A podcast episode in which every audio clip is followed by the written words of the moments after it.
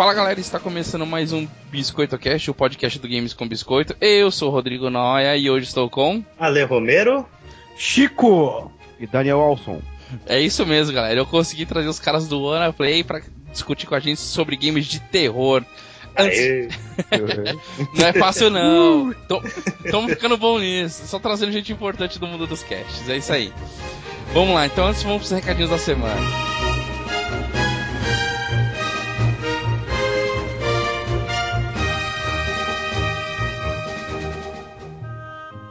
Recadinho da semana, galera, só para começar e avisar novamente que nosso cast agora é quinzenal, então quem tá ouvindo os últimos aí já percebeu isso. E agora a gente, dentro do Biscoito Cast, a gente tem dois casts. Tem o Biscoito Cast Debate, que a gente traz um, um, um, um assunto mais polêmico, né? Então a gente vai criar uma mesa de debate mesmo. E tem o cast convencional, que é o cast que a gente sempre faz, debatendo, debatendo não, mas lembrando de alguma história, de algum jogo, de alguma época, ou citando alguma coisa que aconteceu no momento no universo dos games, tá? Então lembre disso, numa quinzena é o BiscoitoCast debate e na outra quinzena o BiscoitoCast como ele sempre foi, mas eu não vou mudar a numeração justamente para ficar mais tranquilo para quem usa feed, essas coisas, seguir a mesma ordem lá dos casts que continuam, tá? É, as colunas continuam super ativas lá no site é, gamescombiscoito.com.br. Não esqueça de ver lá a Press B, a coluna Curió, conto de games, tem bastante coisa lá para vocês tá bom?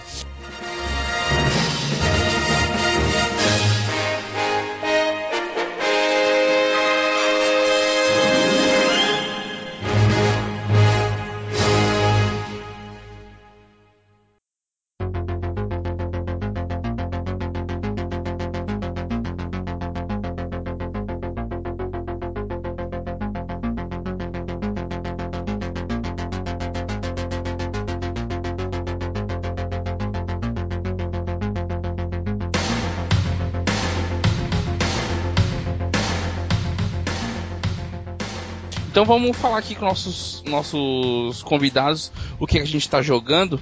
É, eu vou começar por mim e vou deixar os convidados por último. O que, que a gente anda jogando nos últimos dias desde o último cast, tá? É, eu tô jogando Fire Emblem Awakening no 3DS. Uhum. É, e assim, confesso que eu já tinha falado uma outra vez que eu odiei a demo e depois joguei a demo de novo e gostei, corri e comprei o jogo. Eu tô, acho que mais ou menos na metade do jogo, 14 capítulo. É, o jogo demorou um pouquinho para desenrolar a história, né? Em matéria de história. Acho que do uhum. oitavo capítulo para frente a trama fica mais envolvente. Você quer descobrir o que tá acontecendo ali naquele universo. E, cara, é o melhor jogo pra você, pra você jogar no banheiro, pra você jogar no metrô, pra você jogar antes, na hora que você desliga a televisão e vai dormir, sabe? Que, que 20 minutinhos, pô, porque além do portátil ter essa facilidade de você colocar em stand-by, né? E é. E continuar da onde você parou, que eu tava jogando agora, pra, dei um pause aqui para gravar o cast e tá fechadinho aqui. Daqui a pouco eu vou abrir e vou continuar a batalha que eu tava. É, isso é muito bom. Né, pro, pro portátil, é. isso é muito prático, né? E é. além da batalha ser muito dinâmica, né? É, quem ouviu o cast anterior, eu falei muito de Shining Force. Foi um jogo que eu joguei lá no Saturno, que é aquele batalha né, de tática, né? Eu nunca uhum. joguei Final Fantasy Tactics, mas o Shining Force foi um jogo que eu joguei bastante. Como e... assim nunca jogou Final Pô, Fantasy você... Tactics? Pois é, cara. Se você curtiu, se você curtiu o Shining Force e tá gostando do Fire Emblem, cara, você... é, é, obrigatório é você jogar Final é... Fantasy Tactics. Eu acho que o Final Fantasy Tactics hoje em dia é meu favorito. Bateu Final Fantasy VII, Final Fantasy... Todos os que eu joguei, ele é meu favorito. Oh, ah, cara, é muito bom. A história é excelente, o sistema de combate é fantástico. O, o, o Ale mesmo, ele sendo diferente dos outros, ele sendo tático e os outros não? Pra você, mesmo... isso, isso é diferencial? é, não? isso que eu acho que, pra, pra mim, o jogo envelheceu perfeitamente bem, cara. Pelo fato dele ser um RPG tático, ele não é cansativo, sabe? É, por exemplo, a gente teve aquela versão do PSP, né, que é a War of the Lions, que inclusive era ela que eu tava jogando no Vita para dar uma relembrada e tudo mais. E cara, os combates eles são bem táticos e não demoram tanto tempo assim e você vicia naquele sistema de combate. Porque você vai, vai evoluindo o personagem, aí você vai habilitando novas habilidades para ele, novas profissões, aí começa a misturar as profissões. Acho que o mais legal dele é esse sistema de combate e é super atual. Tanto que o Fire Emblem tá aí, né? totalmente um, um, jogo bem, bem no mesmo estilo que, que o Final Fantasy Tactics. É, e, e, o que me agradou muito no Fire Emblem, que eu tenho muita dificuldade com jogos de RPG, esse negócio de ficar upando, né, de saber qual que é a melhor arma, matéria, eu sempre tive muito problema com isso. Acho que é por isso que eu nunca fui tão longe em jogos de RPG, apesar de gostar muito. É. E, e, esse Fire Emblem, ele é bem sucinto quanto a isso. Você só compra uma arma nova ou faz o. Ou você forja uma arma nova, porque a arma vai se deteriorando com o tempo. Uhum. Então, isso. E conforme você faz. Ganha o level, né? Então o jogo já upa qualidades específicas daquela, daquela classe do, do personagem. Ou é. ele é um cavaleiro, ou ele é um mago, essas coisas. Então, hum. nesse ponto, o jogo me, me deu essa facilidade. De que difere, difere dos outros RPGs que são mais detalhistas e tal. Sim. Com relação à história, ele é continuação direta do DDS. Eu lembro que eu joguei bastante o DDS. Então, ele tá dentro do mesmo universo, pelo que eu entendi. Eu não joguei de DS, mas o que eu ouvi falar é que tá dentro do mesmo universo, mas não é o personagem não é uma continuação direta não. Entendi. Né, mas legal, legal. vale muito a pena. Quem gosta, quem tem um portátil e quer aproveitar um jogo que não é tão curto, né, porque jogos de, de 3DS não são baratos. Então você não vai comprar um jogo aí para gastar, sei lá. Eu, pelo menos, não concordo muito em comprar um jogo para jogar 5, 6, 7 horinhas né? Só se o jogo for, né, de repente você joga três horinhas, que nem eu joguei To The Moon, joguei três horinhas e valeu muito mais a pena que, sei lá, no, na minha opinião, jogar um Skyrim de 70 horas. Aí é gosto. não fala isso. é, é, é, gosto, né, cara? Porque, pô, do Demon eu saí soluçando, tanto que eu chorei naquela porra daquele jogo. É, mais um. A gente falou isso na última leitura de e-mail, que eu chorei Pô, tô esperando... tanto em To Demon que foi uma coisa vergonhosa. Assim. Pois é, ainda bem que eu moro sozinho, né, cara? Que eu chorei sozinho, abracei o travesseiro e fui dormir, né? mas aí, mas... E eu tentando jogar ele no trabalho, assim, eu tava com, com ele instalado no notebook do trabalho, né? É. Aí eu, eu tentando, aquele momento ansioso, eu tentando dar uma jogadinha no To The Moon, e eu, tipo, engolindo tudo que eu podia de choro, porque tava todo mundo me olhando. Mas aí eu falei, ah, não tem condição, cara, não dá pra jogar isso no trabalho, deixa eu ficar indo, ah, é indo pra casa. Eu joguei a versão ainda traduzida pela galera da jogabilidade, porra, é, muito fantástico. foda, muito bom. É, outro jogo que eu queria falar é do Titanfall. Hum. Pro 360. É, é, é. é. Eu tenho coisas a falar desse jogo também. Ai, que beleza. Então vamos discutir. Tem a versão do, show, tem a versão do Xbox One. Uhum. É, então, eu tive a oportunidade de jogar do One é, uma semana antes de pegar o do 360. Eu peguei no lançamento do 360. E assim. os caras vão me bater e tal, mas. Cara, tirando o frame rate é o mesmo jogo. Vocês concordam ou não? Você Xbox One? É, se jogaram o 360 eu não, ou não? Eu não joguei, eu não joguei do 360, mas eu acredito que provavelmente deve ter uma diferença gráfica, mas com relação ao jogo em si deve ser a mesma coisa mesmo. É, quem jogou a versão do 360 falou pra mim que tá pau a pau com a versão do One. Até porque a versão do Xbox One não tem nada de demais em termos gráficos. É, tem esse ponto também. Ah, não é, é, nenhum case gráfico de, de nova geração, é, eu, não. Eu concordo, eu só acho que o do, o do One ele é extremamente rápido porque né, o frame rate é outro. Né? É, é 30 FPS no, no, 360? É, 30 FPS, é, frame rate no 360. Uhum. E assim, você, ouvinte, você jogou Call of Duty, é o Call of Duty subindo parede. Ah. Exatamente. Cara, aí temos um ponto. Você não tem que ficar no chão nesse jogo. Quer ficar no chão, fica no Call of Duty. Nesse jogo você tem que ficar no ar. Não fique no chão. Não, se vira barata esmagada. Ou por titã. Eu morri com o titã caindo do céu, cara. Eu, eu correndo. Nossa, eu morri. Quando foi ver o titã, o cara chamou o titã, o titã caiu na minha cabeça. É. Mas o jogo é extremamente... Tem um perk, tem um perk que você equipa que o Titã cai mais rápido ainda, justamente pra você fazer isso. Aí, tá vendo? Você usa o Titã como uma armadilha, né? Você só aponta o Titã na cabeça do cara. Pois é. o, que, o engraçado que mais me incomodou nesse jogo, eu acho que não é só ele que sofre disso, o BF4, que também sofre disso, é você ganhar level muito fácil. Hum. Né, eu joguei, sei lá, tenho 6 horas de jogo, quase 6 horas de jogo, tô no level 22 já. É, fácil. É, pô, isso há, sei lá, a jogos de 3, 4 anos atrás era um parto pra você conseguir. Não sei até que level vai esse jogo, né? É, eu... Battlefield não é assim, cara. Battlefield pra subir de nível, de nível é muito complicado. Tem que jogar bastante mesmo.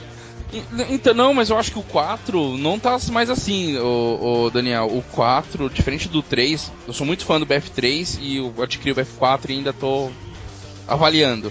Mas Ainda tá tentando jogar, né? É, tô tentando aceitar. É, então, tô tentando aceitar ele. Ele tem muito bônus de você ganhar 50% da pontuação, 25%, 100%. É muito. E ele te, te premia o tempo inteiro. Ah, você ganhou uma extensão de, de, de da, da munição. Você ganhou uma mira aqui que você nunca vai usar. É... Mas você não acha que isso é uma coisa boa para quem tá começando? Porque normalmente é um pouco injusto esses jogos de tiro multiplayer o cara que tem nível mais alto, ele tem vantagens absurdas contra um cara que tá começando. Aí no começo você não consegue fazer nada que não seja morrer, né? É, Você não acha que isso dá uma equilibrada um pouco melhor, subir de nível mais rápido? Mas aí que tá, Ale. O, o problema, acredito eu, que você fazendo isso, o cara que jogou, sei lá, o cara tem 100 horas, pra que, que ele jogou 100 horas então?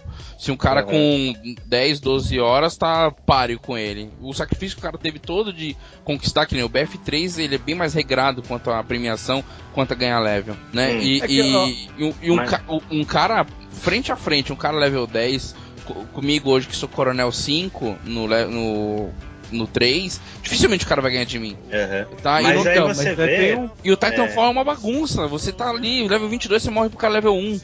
Sabe? Uhum. É, é, não sei se é bagunça. Talvez seja o equilíbrio que eles queriam para poder trazer os novos jogadores, né? Talvez o mercado tá pedindo isso. Mas eu, eu estranhei. Acho eu, eu, acho que fazendo isso também, o que acontece?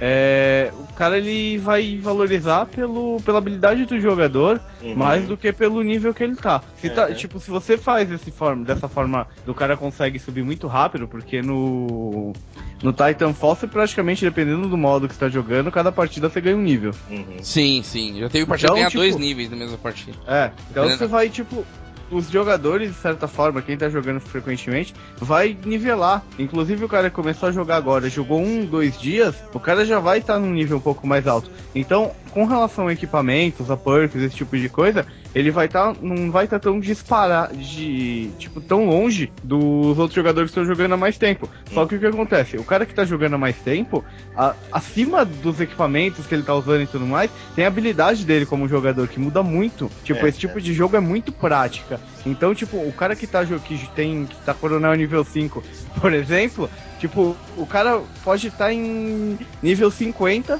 tá? E, e não vai conseguir ganhar desse cara, porque esse cara é um cara que tem prática, que tem habilidade já. É, o que eu ia falar era em relação a isso com Counter-Strike, por exemplo.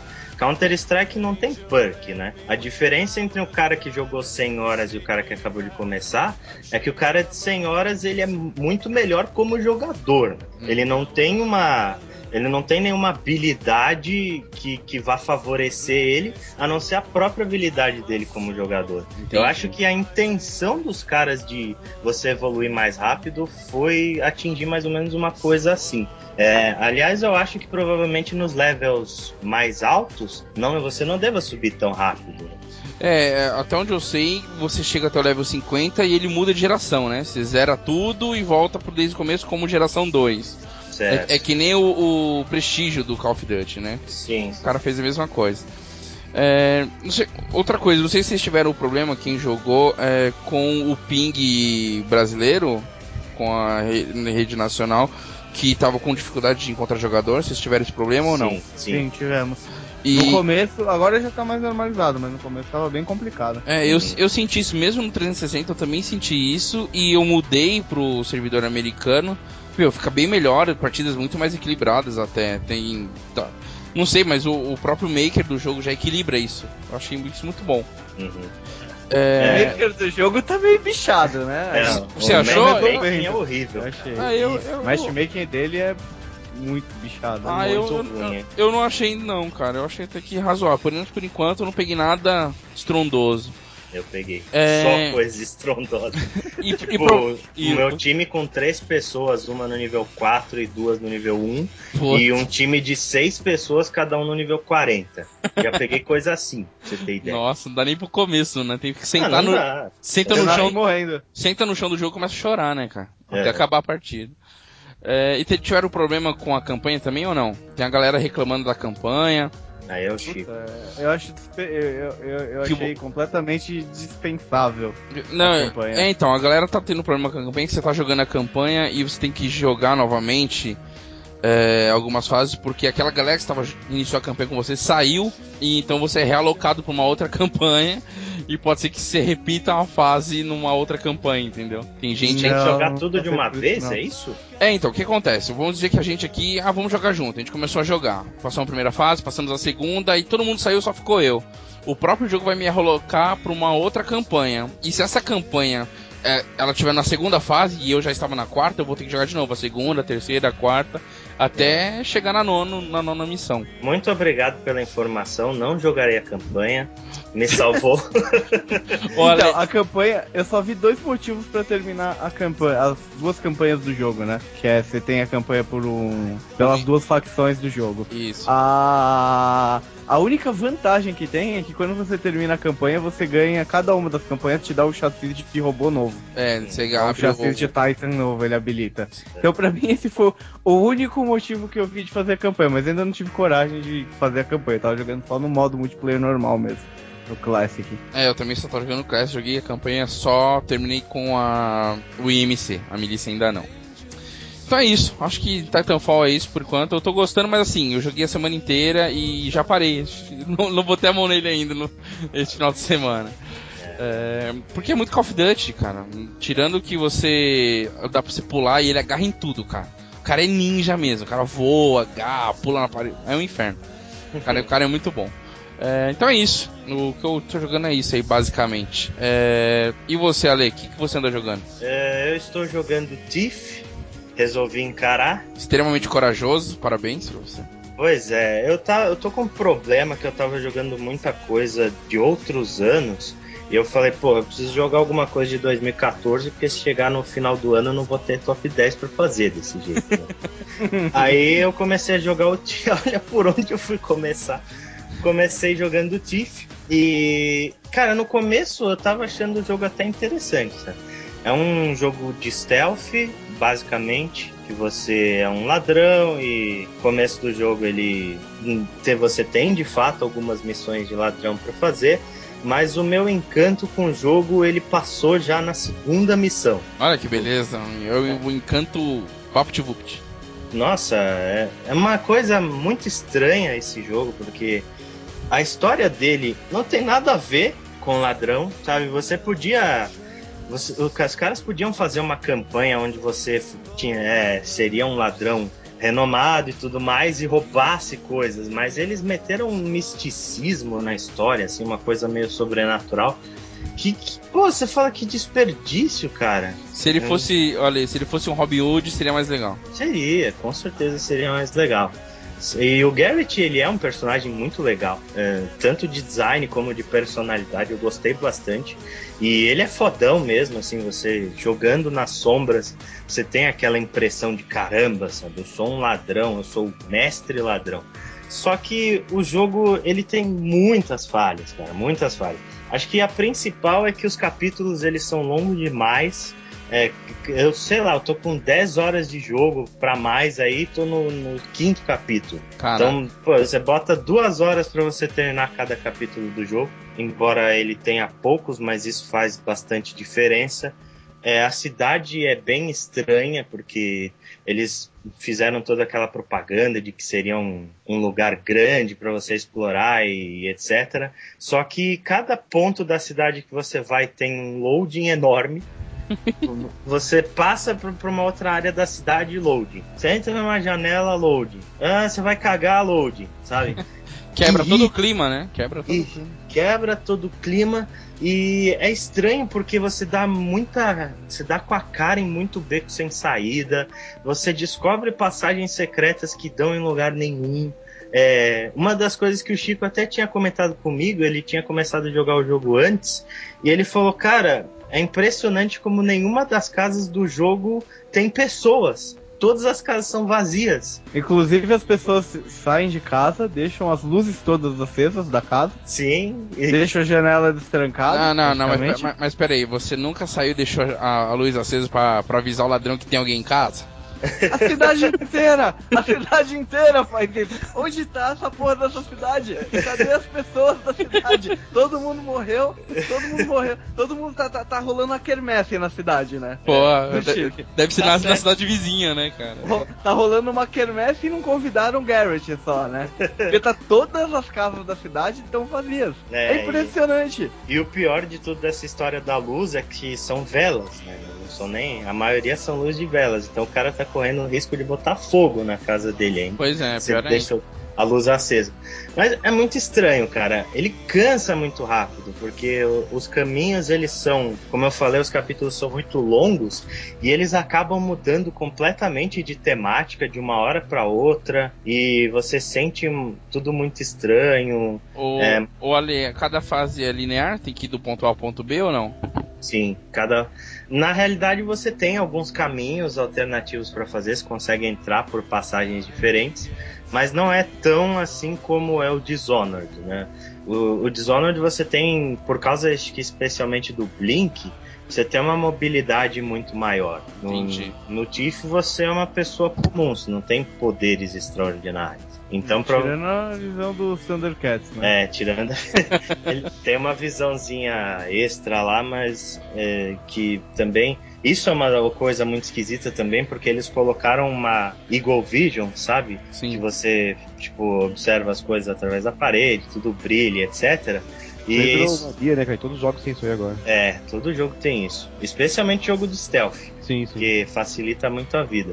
Só que a questão é que isso gasta uma barra, né? Você tem uma barrinha lá de, de poder, por assim dizer, para usar essa visão. E isso não recupera sozinho. Então, tipo, em determinado ponto da fase acabou. E aí você tem que se virar sem aquela bosta e você no capítulo seguinte fala, nem vou usar, porque vai acabar mesmo, entendeu? É, eu passei capítulos inteiros sem usar isso daí. É. Caraca. Então, Porque ele, é- ele é- se você for ver, são pouquíssimos momentos que isso daí é realmente necessário. uhum, Ele é, Você da, consegue passar o jogo inteiro sem usar isso daí, praticamente. sim, sim. ele é da Square, né? Square Enix. Sim, é, foi feito pela Eidos Montreal. Ah. É, é- é- vai ser mais um jogo que logo logo vai estar como brinde na live lá, como todos os jogos da Square, né? É, Provavelmente. Eu tô, só, eu tô só esperando isso. é, Que a Square faz isso agora, né? Foi foi o Hitman, foi Tomb Raider, tá assim, né? sim. Ela não Remember vende, Me? ela é Remember Me. Não, Remember Me é Ah, Capcom, não, é né? Capcom, é Capcom, é, tem razão. Não, e o, o, o, tem vários pontos. No, o Dishonored, tipo, você vê que ele foi uma ideia muito boa, só que os caras não conseguiram aproveitar bem essa ideia, na minha opinião. Então você vê que- Tiff. Tiff, Tiff. Tiff. Beleza. É, o Dishonored eles fizeram perfeito, na minha opinião. Certo. Ah, então, tipo, por exemplo, tem detalhes assim. Você tem um esquema lá que em vários momentos você consegue olhar através de alguns buraquinhos na parede Hum. ou através de fechadura. Isso é útil uma vez no jogo. Caraca. Uma vez no jogo. Eles te apresentam isso como sendo uma coisa fantástica. Uhum. E é, é legal quando você usa. Mas depois você só usa uma vez realmente no jogo assim, que você realmente precisa usar esse esquema de olhar através das frestas, né? Sim, depois, e para um ladrão, isso seria uma coisa que poderia ser muito bem aplicada. É, se Deixa deixa eu mais de- pessoas. tá. Deixa eu defender aqui um pouco os jogos stealth, porque é um, é um estilo de jogo que eu gosto pra caramba. E normalmente ele apresenta realmente várias ferramentas que se você jogar no modo normal ou no fácil, elas realmente são assim, são. É, podem até ser ignoradas. Mas quando você joga no hard, numa, coisa- numa dificuldade mais difícil, se não, você não usa as ferramentas, você não consegue avançar, tá? Hum. Eu sei que tem exemplos, por exemplo, no Hitman que é assim, é, no próprio Dishonored também, se você no Dishonored você resolve jogar o difícil sem, no modo difícil sem usar as, as ferramentas que ele apresenta, é, imposs- é praticamente impossível. É, então eu, eu acho que tem, tem disso também, né? As ferramentas estão ali à disposição, você usa se quiser. Sim. É claro que dependendo de como você usa, vai exigir mais ou menos, né? Uhum. A- agora, É, os três. Nessa questão eu nem critico, não. Vocês três jogaram o Tiff, é isso? Tiveram. É, eu joguei. Eu É, Não, que- eu, não- eu não joguei ainda, mas eu pretendo jogar ele. Tá, É, esperando é... sair de graça, né? Sai de graça. Exatamente. Eu só É. falei isso porque eu, eu joguei outros jogos de, de stealth e Entendi. realmente, é, se- quando você joga no difícil, é que ele realmente se, se põe à prova as habilidades que, você- que o teu personagem tem, né? Então você precisa usar realmente. Ah, sim, sim. É, eu queria fazer uma pergunta pra vocês. É, é, é forte a comparação com o Dishonored mesmo? Tem que Sim. haver essa comparação ou não? São jogos distintos? Não, tem muito do Dishonored, até um pouco do plot é parecido. Cara, Os caras que é em- contrário, né? O Dishonored que trouxe muito do, do Steve antigo, né? É, aquela história da, do poste mijando no cachorro, né, cara? Que a gente teve, por exemplo, o Uncharted copiando Tomb Raider, aí Tomb Raider copiando Uncharted. É a mesma coisa nesse caso. O. Dishonored, ele trouxe muito dos Tiffs antigos, e esse Tiff trouxe as coisas do, do Dishonored. Inclusive o que eu falei do plot, tipo, no Dishonored você tem a peste, nesse Tiff você tem uma doença chamada Gloom, sabe? Ele, no Dishonored você tem toda aquela questão do outsider, do misticismo, os caras enfiaram isso no Tiff também. Então, o- os dois são mundos steampunk, etc. Existe uma comparação, só que Dishonored é um jogo 50 mil vezes melhor do que Tiff. Cara, É, a, a minha, o meu veredito sobre ele é não caiam nessa armadilha. Se você gostou de Dishonored e tal, é, e vai, vai no Tiff seco achando que você vai ter a mesma experiência, cara, você não vai ter, sabe? É, O começo do jogo ele é até legal, mas depois ele é sofrível. Eu tô sofrendo, tô sofrendo muito pra ter, conseguir terminar ele. ah, e eu- olha que é curto. Ele fica muito cadenciado, ele fica cansativo pra caramba. Pra você não caramba. consegue. eu, eu chego no meu limite de, de sofrer. Remember Me tá aí pra dizer isso. Eu. Não, não, não, não. Fale mal de Remember. Não, não, Não, Remember eu só- amo esse jogo. cara. Caraca. Se você realmente quer, quer sofrer, é Dark Souls, cara. É o único que eu te recomendo. Não, mas, mas nem, não, não sofrer saudável o do Remember Me, é um sofrer de. Meu Deus, cara, ela não sabe lutar, é terrível. Que pena. Mas não, não estamos aqui pra falar de Remember Me. Senão eu vou apanhar dos fãs aí. Mais algum jogo, Ale? Eu devo ser o único fã desse jogo. É você o cara que fez, cara, olha lá. hein. É, Ale fez mais algum jogo ou não?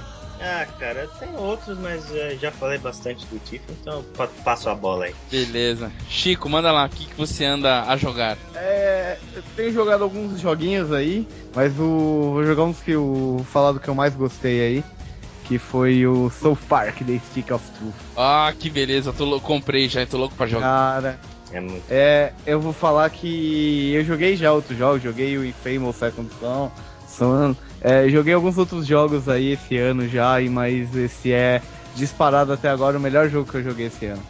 É, é uma das coisas mais engraçadas que eu já joguei. Você não consegue ficar 10 minutos jogando o negócio sem cair de rir. O Uhum. jogo, ele, ele é um episódio gigante de South Park. Os gráficos do jogo, tipo, são. É o desenho de South Park. Os caras não tentaram ficar inventando coisa 3D, 3D. que eles faziam outros jogos que eles tentaram fazer antigamente. Eles fizeram uma mecânica, eles não tentaram copiar, uma me- pegar um jogo pronto, né, uma mecânica já existente, colocar skin de South Park e, e jogar lá. Não, eles fizeram um jogo do South Park mesmo. Você tem toda a cidade do South Park pra viajar, você tem várias homenagens, várias referências. O jogo, na hora que você acha que ele chegou no fundo do poço, não, eles fazem uma coisa mais escatológica, uma coisa pior, e você vai rir muito, cara. Uhum. Tipo, você não joga com nenhum dos principais, né? Você joga com um menino novo que chegou na cidade. Você cria o personagem, né, no começo. É, você Sim. cria o personagem e dá pra deixar muito engraçado. Fala aí, Ale. Uhum. Você cria seu personagem e aí tem umas tiradas assim, tipo, logo no começo do jogo. Logo no começo já sente como que é. Você monta lá na criação de personagem, aí você encontra o Cartman, aí o Cartman pergunta qual que é o seu nome. Pra Uhum. você colocar o seu nome. Aí você vai lá, todo legal, vou colocar meu nome. Você, você escreve o seu nome, aí beleza. Aí você vai lá, pum, dá ok, né? Você escreve o nome do personagem, pum. Sim. Aí ele vira e fala: Ah, você escreveu Dutchbag. É, É. isso mesmo? Que é você fala- babaca, né? Babaca. Aí você fala, não, né? Aí ele fala, ah, tem certeza que você quer manter o seu nome como Dutchbag? Aí você clica, não, legal, muito bom, você é o Dutchbag.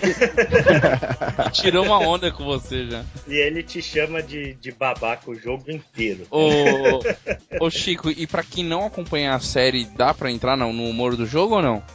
Dá pra entrar. É um jogo, tipo, obviamente não vou, vamos ser politicamente corretos, vou falar pra menores de 18 anos, pelo amor de Deus, não joguem esse jogo. Uhum. porque o bagulho é realmente pesado, mas pra, mesmo pra quem não acompanhou, nunca assistiu um desenho do South Park, vale a pena jogar. O jogo é muito bom. E tirando toda a parte do South Park, toda a parte do jogo ser engraçado, o jogo em si é muito bem feito. Tá, ah. eu só vou fazer um adendo. Ah. É, tome cuidado para quem acha coisas ofensivas, porque o jogo ele não tem dó de enfiar o dedo na ferida. Então, não. se você se ofende muito em relação às coisas, se você é muito purista, é, é melhor passar longe. É, Mas a ele, ele, ele, já é assim, né? Ele, uhum. é, é, isso que eu ia falar, ele é bem fiel à série, então, porque mexe com judeu, mexe com negro, com homossexual. Não, mexe tudo. com judeu, mexe com judeu. Você tem, quando você vai montar seu personagem, você tem quatro. Ele é um RPG. Uhum. Ele é basicamente um RPG classicão de combate por turno tal. Então, quando você monta seu personagem, você tem quatro classes para escolher: Guerreiro, Mago, Ladrão, né, Ladino, e, e a classe mais legal, que judeu. É. é guerreiro, mago, ladrão e judeu. Tem uma e classe aí, você, judeu. E cada um, ele coloca a descrição, né? E o Cartman fala quando você vai escolher. Aí quando você coloca em cima de judeu, né? Pra escolher judeu, aí ele vira e fala, é, judeu é legal, mas eu não vou poder ser seu amigo. Nossa! que, que abusado, é, tipo, né? Então, tipo, só assim, eles zoam o Canadá, eles, eles tipo, eles têm uma parte do jogo inteira que é só falando de coisa de aborto. Uhum. Nossa. Sim, é gay. religião. Gay, eles avacalham gay assim num nível muito pesado. Uhum. É, é, tudo coisas, politicamente incorreto. Coisas escatológicas assim, tipo, absurdo. Uhum. Então, religião, tipo, pedofilia, tipo, aborda também. Então, tipo, os caras vão de tudo. Uhum. Caraca. Então, é assim, se você, tipo, é um pouco sensível por essas coisas, não pega. É, não gosta desse tipo você... tipo de humor, né? É. é. se você não liga muito e acha engraçado e, tipo, tal, vai fundo que o jogo é engraçado. Uhum. Só que, tipo, é aquele negócio, né, cara? É o... Humor é humor, né? A partir do momento que você começa a levar a sério, tipo, você não vai achar graça naquilo. Sim. Verdade. Mas aí o jogo, ele, como eu falei, ele é um RPG, combates por turnos, você tem uma variedade de inimigos, as mecânicas de combate são muito bem feitas. Ele, é tá, ele tá localizado, não tá? Com legendas, tá. pelo menos, né? Tá, legenda. com legenda. Legenda. Legal. E as legendas estão muito boas. muito boas. Que bom. Mantiveram os palavrões, as ofensas, tiveram, tudo traduzido. Tudo. que legal. E a Mas... história do negócio também é muito divertida, tipo, e ela dá vários twists, assim. Tipo, tem várias histórias dentro da história. É como se você, conforme você vai jogando e passando as missões, é como se você passasse por uns 3, 4 episódios de South Park. Ah, que legal. As side quests é. são muito engraçadas, todas têm uma historinha por trás. Então, tipo, é um jogo que vale muito a pena. Você já terminou, Chico? Terminei, terminei. Ah, legal. Eu também já comprei, tá aqui. Sabe lá quando vou conseguir jogar devido a tempo, mas Tô muito afim de jogar ele mesmo. Cara, é, ele é um jogo que não é tão longo assim, tá? Ele dá pra você zerar ele em umas 15 horas, mais ou menos. Beleza. E, e engraçado que ele foi um jogo que tava meio que desenganado, né? Porque ele era da, TH, ele era da THQ, teve todo aquele rolo. Quem, Eu apostava que ia ser uma bomba gigantesca, ah, calei minha boca. Pois é. Eu tava esperando um Alien. É, como é que é? Colônia Mar Marine. Colônia Marine. Colônia Marine. Que é um cocô, acho que ia... Achei que ia sair uma, uma, coisa horrível assim, mas não. Ainda bem que não saiu. Mais algum jogo, Chico, ou não? Não, não, joguei outros, mas uh, vamos focar em um aí, só pra não... a gente nunca joga só um, né, cara? Eu também tenho uma... sempre começo alguma coisa, paro... E eu não quis falar de Metal Gear, ó, que não ia gerar mais polêmica ah, ainda. Eu joguei, eu joguei o Metal Gear também. Ah, a gente não jogou, a gente passou por ele, né? Porque é. eu, eu zerei em 1 hora e 48. É um demo muito bonito. É, é, então. É uma delícia antes de tudo. É um demo muito bonito, mas é lindo o jogo. Pois é um dos é. gráficos mais bonitos que eu vi na geração até agora. Que beleza. Daniel, diz aí o que você anda jogando. É, normalmente é, eu tô jogando várias coisas, né?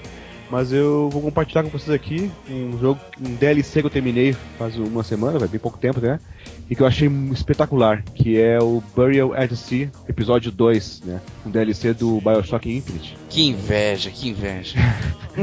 e que, cara, olha, foi uma, um DLC, foi uma história muito legal. Legal porque ele, ele, ele é, faz uma ligação com o, o Bioshock original, né? Assim, fechando toda a história, fechando todo o ciclo, né, da, da, da Fecha- história que o Ken Levine lá imaginou, sei lá se ele imaginou tudo Ô, isso. ô, ô, Daniel, só te cortando um pouquinho, É. mas ele fecha o ciclo excluindo o 2 totalmente, né? Ou Exatamente, o 2 não, não, não é contado nesse. não é citado, não- os eventos do 2 não são citados, nem não fazem. Realmente é é uma outra. É realidade alternativa, assim, digamos, que, que o 2 não existiu. Porque Entendi. a gente sabe, né, que o 2 não teve participação do Ken Levine, foi um jogo feito pela 2K, né? Sim, 2K sim. Marinho, eu acho que é. Ok, Marin. Pra aproveitar o sucesso do, do Bioshock, mas o, o Ken Levine apenas supervisionou por cima, assim, de longe, talvez, né? Só pra dizer que tava ali no- participando, mas na verdade não é uma história dele, então. E que se passa, se passa na verdade, é, começa 10 anos antes do Bioshock original e depois se passa né, Dez É, anos. 10, 10 anos depois, realmente. Mas, então, o, o Burial é o seguinte, né? Como você sabe, é, você joga com a Elizabeth, né? É, Ah, você joga com ela? com É isso que eu ia te perguntar, como que é jogar com a Elizabeth? Então, eles mudaram a jogabilidade do jogo pra poder se adaptar a ela, cara. O que que eu quero dizer com isso? O jogo é um jogo stealth. Como a Elizabeth não tem, é, assim, não tem habilidade. Habilidade. com armas, digamos assim, né? Eles fizeram com que ela com que jogasse o jogo todo em modo stealth. Como, como, aliás, a parte que ela, que ela demonstra mais habilidade assim, no, no Infinite, que é, é, desbloquear cadeados, né? Uhum. virou um minigame agora no, no DLC. Quando você tem Ah, uma, mas- uma fechadura pra abrir, ele vira um minigame. Abre aquela fechadura por dentro assim, você tem que acertar exatamente o pontinho onde, onde desbloqueia ela. Além disso, você é, tem um poder novo de, de plasmid lá em que você vê as pessoas através das paredes. Olha de novo, mesma coisa que tem no, no É. Tiff aí, tem no Dishonored. Poder Botaram aí também, stealth. tá? E, e, Daniel, é, não Ah. tem Booker, nada disso. Como Booker? É, não é Booker. É, não, Booker, o. o... Ah, o Booker, não, olha. Tem é, nada na verdade, Tem, tem o Booker. Ele, ele, ele fica dando instruções pra ela por- pelo rádio. É Ah, engraçado, tá. cara. É, no começo, pelo menos, parece que é uma inversão de papéis muito grande, né? Parece que todo aquele papel que a Elizabeth fez de guiar o Booker é o Booker que faz por ela dessa vez. Isso, Engraçado. exatamente. É que na verdade, se tu for, não sei se você jogasse já o primeiro, primeiro episódio, ele, ele- o segundo começa exatamente no ponto onde terminou o primeiro. Então, na verdade, tu vai, tu vai entender por que, a coisa se inverte ali, tá? Hum. Não vou Ah, dar spoilers, pra quem não jogou ainda o primeiro, Por mas favor. a coisa, a coisa se inverte é, é pela sequência, assim, tá? E por algum motivo, você também não, não explica direito, ela perde o poder de abrir as, aquelas tiers, né? Os, as, as As fendas. fendas para outras realidades. Ela perde esse poder. Pô. Seria uma mão, seria uma mão, né? Ajuda pra caramba. Pô, né? eu- Pô, era isso que eu queria jogar com ela? Pô, Pois Como é, né? assim ela perdeu Pois esse é, poder? Cara, eu Entendeu? imaginei, eu, Entendeu? eu- eu imaginei ela fazendo as coisas do Portal, sabe? Entrando É. aqui, saindo É. ali, pô, ia ser muito maneiro. E- Eu não sei se é spoiler falar isso, mas eu acho que isso é justificado no final do Bioshock Infinity. Hum, O poder? poder Ela dela- perdeu o Ah, poder. sim. Não, na verdade não. Eu acho que pelo, pelo É, final sim. do Infinity ela deveria ter mais poder ainda. Não, ela deveria ter, ela não deveria mais ter poder. Porque, eh, vamos, foda-se spoiler do Infi- do Infinity, já foi mais tempo, né? É, eu- vamos fazer o Não, o seguinte. Rodrigo, ó, o ó, Rodrigo já jogou aí, né? É, menos, né? eu já joguei. Vamos fazer o seguinte, jogou, então ó, tá. ó, ouvinte, se você não quiser ouvir, para aqui, ouve lá o, o Wanna Play, né, de Bioshock, entende tudo lá de Infinity, aí você volta aqui para essas conclusões finais, beleza? Chi- Chico, pode falar agora, o, o recado tá Então, dado. O que acontece é o seguinte, quando ela. Quando. No final do Infinity, todas as outras Elizabeths morrem e é como se, se ficasse uma só, de uma só dimensão. Uhum. Então, Ah, tipo, ah, muito. ah, Eu ah, acredito ah, que ah, muito. Peraí, Chico, Sim, eu entendi. elas vão sumindo. Elas- quando- Ah, é verdade, verdade, verdade. Elas somem fica só uma, Sim, sim. entendeu? Eu e aí o que fica acontece? nenhuma, Fica uma. Não, não, aparece. não aparece É. a, não aparece a última desaparecendo. E como você pode, e como você joga com ele no- com ela no DLC, eu acredito que essa que você joga e esse Booker que você joga são os que sobreviveram. Hum. Provavelmente sobrou um só. Como sobrou um só, ela não tem mais, o- ela já não tá mais entre as dimensões, que era o que acontecia. Então, Por isso eu que ela entendi- tinha o poder. Entendi, Então- entendi o que o Chico quis dizer. O problema é o seguinte: no primeiro episódio ela tem o poder ainda. Uhum. Ah, ah, então fudeu toda a Hum, minha teoria. ah, né? Pronto, corta 15 minutos de podcast. Pô, achei que havia um fechamento de teoria foda, o Daniel acabou. Ah, não, não, já acabei, acabei a- Acabou, Obrigado. acabou com a graça do Chico. É, então, então não é justificado. Mas voltando então ao, ao- episódio 2, e, e é isso aí, ela tem esses poderes aí novo, né? Ela, ela tem também, ela usa armas que. Ela usa uma besta que dispara um, um dardo que tranquiliza, né? Deixa pessoas desacordadas. Então toda a jogabilidade que fizeram foi pra explorar esse lado mais stealth da coisa, sabe? E você pode também a partir pra, pra, pra, pra pauleira, né?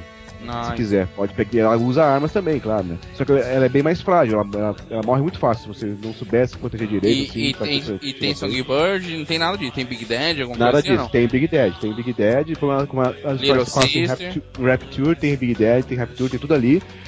E, como eu disse, né, ele faz no final uma- um elo de ligação com o Bioshock é, original, que eu não vou falar nada aqui, mas eu digo que é- uma parte muito legal, eu acho que deve ser jogado pra- por fãs da série, tem, que- tem que jogar pra entender como é que foi feita essa, essa ligação. Inclusive existe uma cena que no Bioshock original, ela, quando você chega com o personagem naquele lugar, ela já aconteceu, ela tá ali, ela- você fica sabendo dela através do- dos audiologs, mas você chega no lugar e tá, tá, tá vendo a cena já, já, que já aconteceu, né? E nesse DLC você vê ela acontecendo ao vivo e a cores ali, sabe? Ficou muito legal essa parte. aí. Caraca. Eu achei que eles fizeram muito fechamento muito, muito bem, sabe? Eu tenho uma pergunta pra você, Daniel. Você acha item à torta e à direita no jogo? Porque você tá jogando com Elizabeth. Ah, sim. Sim, Booker- Tem que achar. Você tem que achar. Você tem que achar Não, essa parte aí ficou, essa parte ficou igual a todos os Bioshock. Todos os Bioshocks eles estimulam Não, a mas deve- exploração. Mas né? deve ser engraçado agora. Ela acha um- uma munição e não tem pra quem jogar a munição, né? Ela fica olhando assim. Ai, cadê o Booker pra jogar? Booker! que- Tem Ah, um aí, Pô, eu achei aqui uma estamina, cadê você? Booker, Booker, cadê você?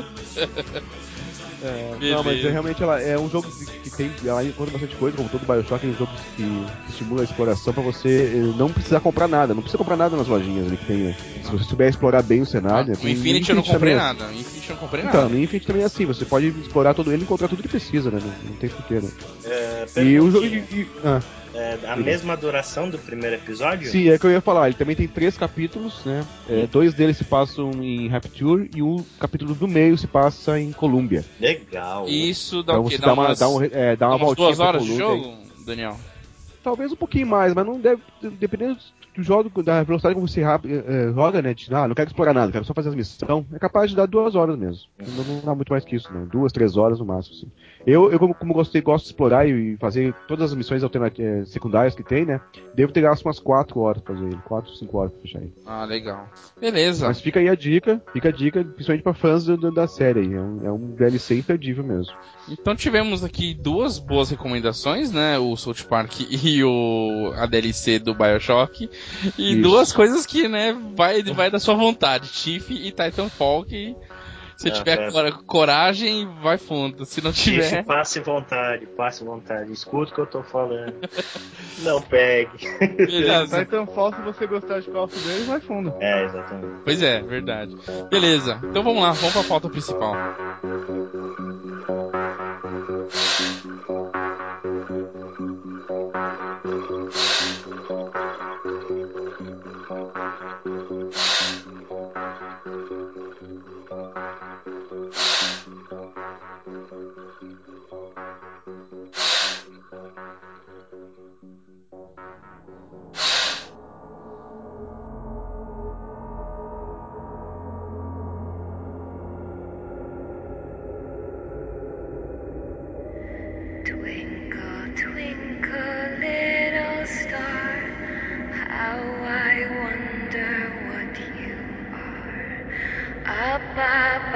The world so high, like a diamond in the sky.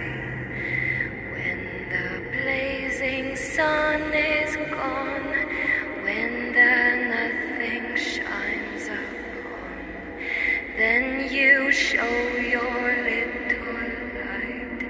Twinkle, twinkle The traveler in the dark thanks you for your little spark. He could not see which way to go if you did not twinkle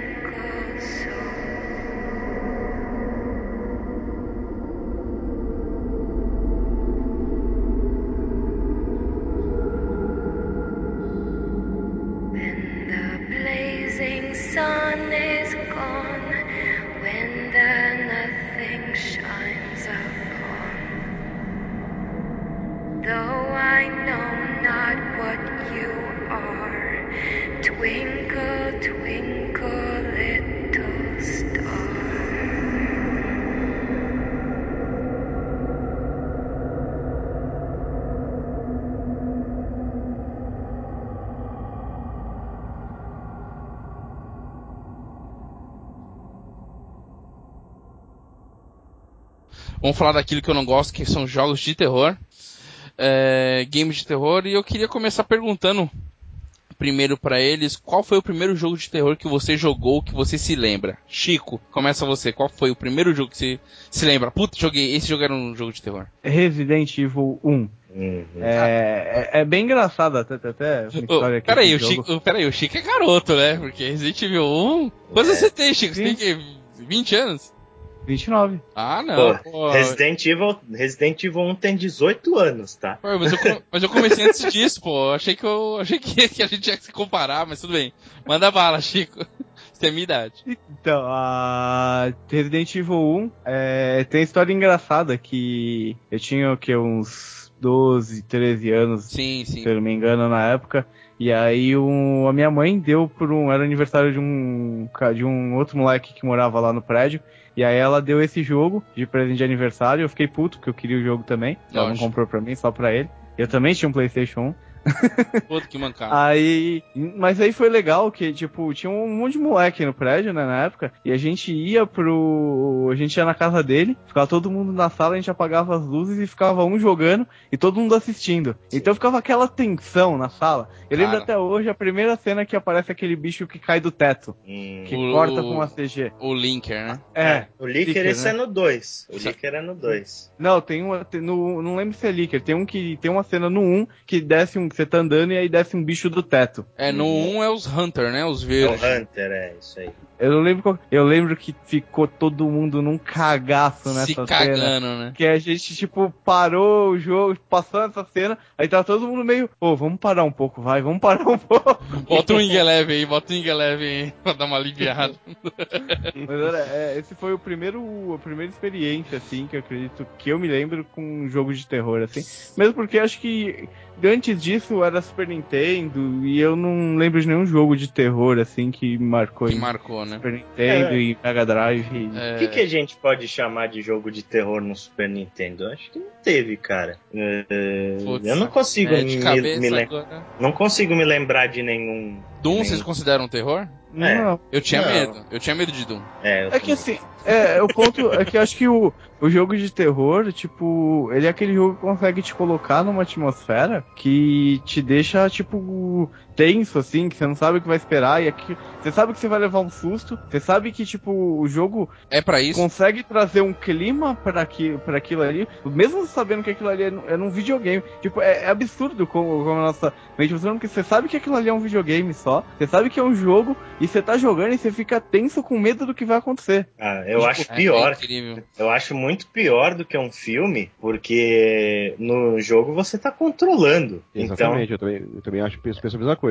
Né, É, porque, pô, no pelo filme fato- é, um- é uma cena ali, ok, é um personagem alheio. No, no- no jogo de terror de videogame, se o, se o jogo for bem, você se sente Porque dentro daquela atmosfera. Verdade. O grande conflito no jogo é que, como você está com controle do personagem, é, é a sua decisão avançar ou não naquele lugar que você sabe que vai levar um cagaço, sabe? Aham. Então, no filme você não tem poder sobre o personagem. O filme vai e você vai tá, vai aceitando. Agora, no jogo, cara, é você que tá avançando ali, né? Então, a tensão toda se cria por, por- por causa disso, por- pela decisão, pelo, pelo controle que você tem do personagem. Mesmo, mesmo que os jogos estejam se baseando em roteiros, né, em, em- baseado em filmes, né, em, em como se contar uma história de terror, copiando o que aconteceu nos filmes, né. Então, Sim. quem sentava pra assistir um filme é, e o cara falou, "Ah, puta, eu vou desenvolver um jogo aqui, um survival, vou tentar, o que que eu vou ter de referência? O cara vai ter de referência a filmes, né, e alguns livros, alguma coisa assim. E Sim, mesmo sim. assim, a imersão no videogame, pra você sentir o medo, sentir uma tensão, é muito mais forte. Não sei com livros, nunca li um livro de terror, mas eu acho que é o Ah. videogame que consegue ter a maior imersão pra isso. E o Witch do Stephen King, a coisa lá. A coisa, é, talvez. É, o It é, é bem pesado. É, o, It, o, o It é um que eu tenho pra ler, mas eu nunca consegui ler até o final, cara. Ele é muito grande, cara. Mas eu recomendaria o Cemitério Maldito, que é muito, muito legal. Também Stephen King. Dele também, né? É, E acho que, só complementando, eu acho que um ponto que o Resident Evil faz muito bem, e é um ponto, acho que crucial para jogos de terror, pro jogo conseguir te dar aquele susto e te colocar naquele clima de horror, é o elemento surpresa. Uhum. Tipo, Sim. a partir do momento que você perde o elemento, tipo, da surpresa, de você não saber o que, que é que vai vir ali na frente, às vezes o jogo não precisa colocar nada, mas só o cagaço que você fica, Sim. naquele, naquele, você vê aquele corredor escuro ali, com as luzes tremendo e tal, e aquela música meio sinistra, e meu, não precisa aparecer nada naquele corredor. Pode mas passar só o medo que você corredor. vai ter, é, só o medo que você vai ter de passar, você vai ficar puto no final. Mas Sim, isso sim. é verdade. Então, isso, isso faz muito parte do elemento surpresa. Tanto que eu acho que quando você joga a segunda vez um jogo de terror, não é a mesma coisa. Ah, Ou quando você o- joga tendo spoiler. O, re- É. o replay cai 50%. Cai 50%. É, Ale, qual foi o primeiro jogo assim que te marcou o jogo de terror? Ah, cara, eu acho que é mais ou menos dessa época também, Resident Evil 1. Todo mundo Ô. teve Playstation aí, né? Pelo, pelo, pelo que eu percebi. Então, é, eu tenho uma história engraçada com outro jogo do Sega Saturn Opa, chamado D. Eu não sei se vocês opa nós, conhecem. nós- nós vamos chegar lá. Muito bom, gostei, hein? Pô, eu, eu lembro muito desse jogo, cara. Eu tinha um cagaço bem nervoso dele. Nem me fale. Qual que era o nome? D. D, Era só a letra D. D, só a letra D, que é, era tinha um espírito que ficava chamando seu nome, você controlava uma menina chamada Laura, né? e Isso, aí o cara ficava lá, Laura, Nossa. Laura. Nossa, que esse jogo me deu muito cagaço. Foi, é mais ou menos contemporâneo do Resident Evil 1. Sim, assim. sim. É, e o Daniel, qual foi o. O Ale falou qual foi o primeiro jogo assim que marcou? Ale, Eu acho que foi o D. foi o D? Aham. Certo. É, e o Daniel? Qual Olha, foi? cara, eu, eu não tenho certeza assim qual foi. eu- a minha lembrança mais antiga eu tenho, acho que é algum Alone in the Dark, eu não sei se foi o primeiro, se foi o Primeiro. eu não sei, no PC, né? Que eu me lembro de ter jogado assim, mas é, olha, eu, tão, tão, é uma época que eu não dá muita bola pra games, então devo ter jogado um pouquinho assim e não, não me lembro, não tenho como dizer assim pra ti qual- que lembrança me traz dele, mas deve ter sido um desses aí, tá? Agora, Certo. como você comentou do, do Doom, eu joguei muito Doom, cara. E o Doom realmente, ele, ele, apesar de não ser um jogo de terror, ele tinha um clima que dava uns- Dava uns- medo, dava, dava dava, medo. dava medo, sim, cara. Então eu poderia dizer também que o Doom estaria entre os primeiros jogos, assim, Que- não de terror, mas que explorassem né, elementos de terror Sim. na jogabilidade. É, o meu primeiro jogo foi Fantasmagória de PC. Fantasmagória, nossa. Nossa! De PC. de PC. Porque, acho que não sei se os meninos aqui já ouviram casts anteriores, mas os ouvintes já sabem disso, mas eu vou contar rapidinho. Eu, nos meus 14 anos, eu trabalhei numa locadora só de games. Certo. né? Então, eh, eu tinha acesso a tudo ali na locadora, né? Então, tinha porrada de jogos Super Nintendo, Nintendo 64 e tal. Foi lá quando comprei meu Nintendo 64, ali entre 97 e 98, né? Bem no auge ali daquela disputa Sony, né? E o finalzinho do Saturno, essas coisas. E eu não tinha computador na minha casa. Então, no computador da, da locadora, o dono deixava colocar o que quisesse lá. E ele uma vez apareceu com Fantasmagória e Arquivo X. Arquivo X acho que eram 10 ou eram 8 dis, CDs e o Fantasmagória acho que eram 5 ou 7 CDs também. E eu joguei, puta, que cagaço que eu tinha naquele jogo. Tem, tem um, não sei se vocês jogaram, mas tem um momento que tem uma sala que tem um berço, uma cadeira, uma cadeira de balanço, balançando, e uma voz de uma senhora ninando uma criança, só que você não tem ninguém na sala. Puta que pariu. Eu ficava, às vezes, sozinho na locadora, jogando, me cagando, me cagando. Então é isso. Era, era, FM, era em FMV, né? Full, que os caras Isso. chamam de É. Full Motion Video Full, full motion, é. E ele tinha cena de abuso, era terrível esse jogo. É, o primeiro jogo, só pra voltar um pouquinho aqui no tempo, o primeiro jogo que foi considerado jogo de terror, né, Survivor, ou jogo de terror, né, com temática de terror, foi um tal de Haunted, Ha- Haunted House de 1981 para o Atari 2600. Eu tentei Nossa. encontrar alguma coisa dele, vídeo, imagem, mas eu não encontrei nada, eu só encontrei a informação. É engraçado que essa questão do survival horror, cada um fala uma coisa. É, alguns dizem que o Resident Evil foi o criador do termo sur- survival horror, até porque quando você carrega um save, ele dá aquela frase lá, né?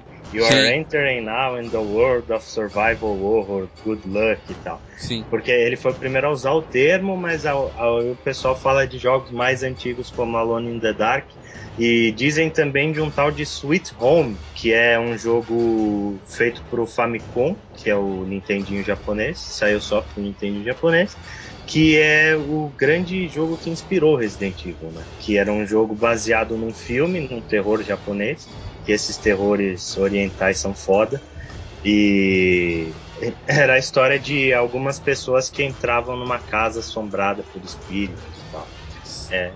Aí é, cada um dá uma versão, né, cara? Pois é, é, o- Dizer com precisão. O, o, o, o grande, assim, estouro de, de jogos desse estilo foi o Resident, né? Mas antes dele teve o Alone in the Dark, o primeiro, como o Daniel falou, que é de 92, lançado para os PCs em 92 e depois para Saturno e PlayStation 1.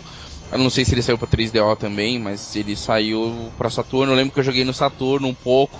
Os comandos eram terríveis, né? Era muito complicado de se jogar, mas ele tinha um clima bem de terror mesmo né? Uhum. É, a gente vai avançar um pouquinho mais aí, onde os meninos falaram de PlayStation, Resident.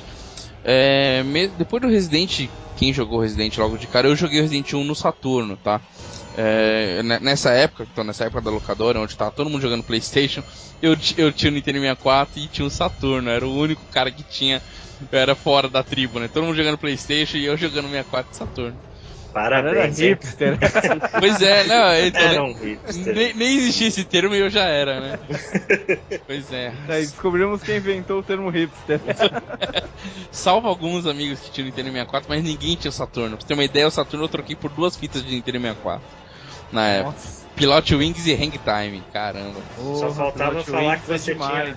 Só faltava falar que você tinha um 3DO, né? Aí sim o cara era o hipster 100%. Cara, ó, eu, eu sou colecionador, eu tenho 17 consoles e esse eu não tenho. Infelizmente, esse eu não tenho. É, isso Difícil é de achar. Esse é difícil de achar. É, então a gente vai avançando um pouquinho. Eu vou citar alguns aqui. Eu queria que você citasse sua experiência com esses games. Uhum. É, no Play 1 ainda a gente, a gente teve ainda o Silent Hill, da Konami, e acredito que pra mim de todos, assim, é, foi o que mais eu senti medo, eu não terminei, e é, porque o terror dele era diferente, não era? O que, que vocês acham? É, o terror de Silent Hill, ele era uma coisa mais atmosférica do que eu Isso, não era, você não tinha medo do monstro, tinha medo do- da situação que você tava ali, né? Exatamente. Tinha todo aquele clima de mistério envolvido e tinha muita questão do sobrenatural, né? Por Pois isso é. que, eu, que eu acho que dava um pouco mais de medo. Porque zumbi é aquela coisa, né, cara? Zumbi não, não dá tanto medo, assim, não, não é uma coisa. Eu acho que essa questão do espírito, do, do- do sobrenatural, é bem pior Bem do que pior. qualquer jogo de É, e. Silent Hill era uma coisa que ele não te explicava fácil as coisas, ele não jogava logo de cara. Uhum. Ele te jogava lá e você não sabia direito o que estava acontecendo.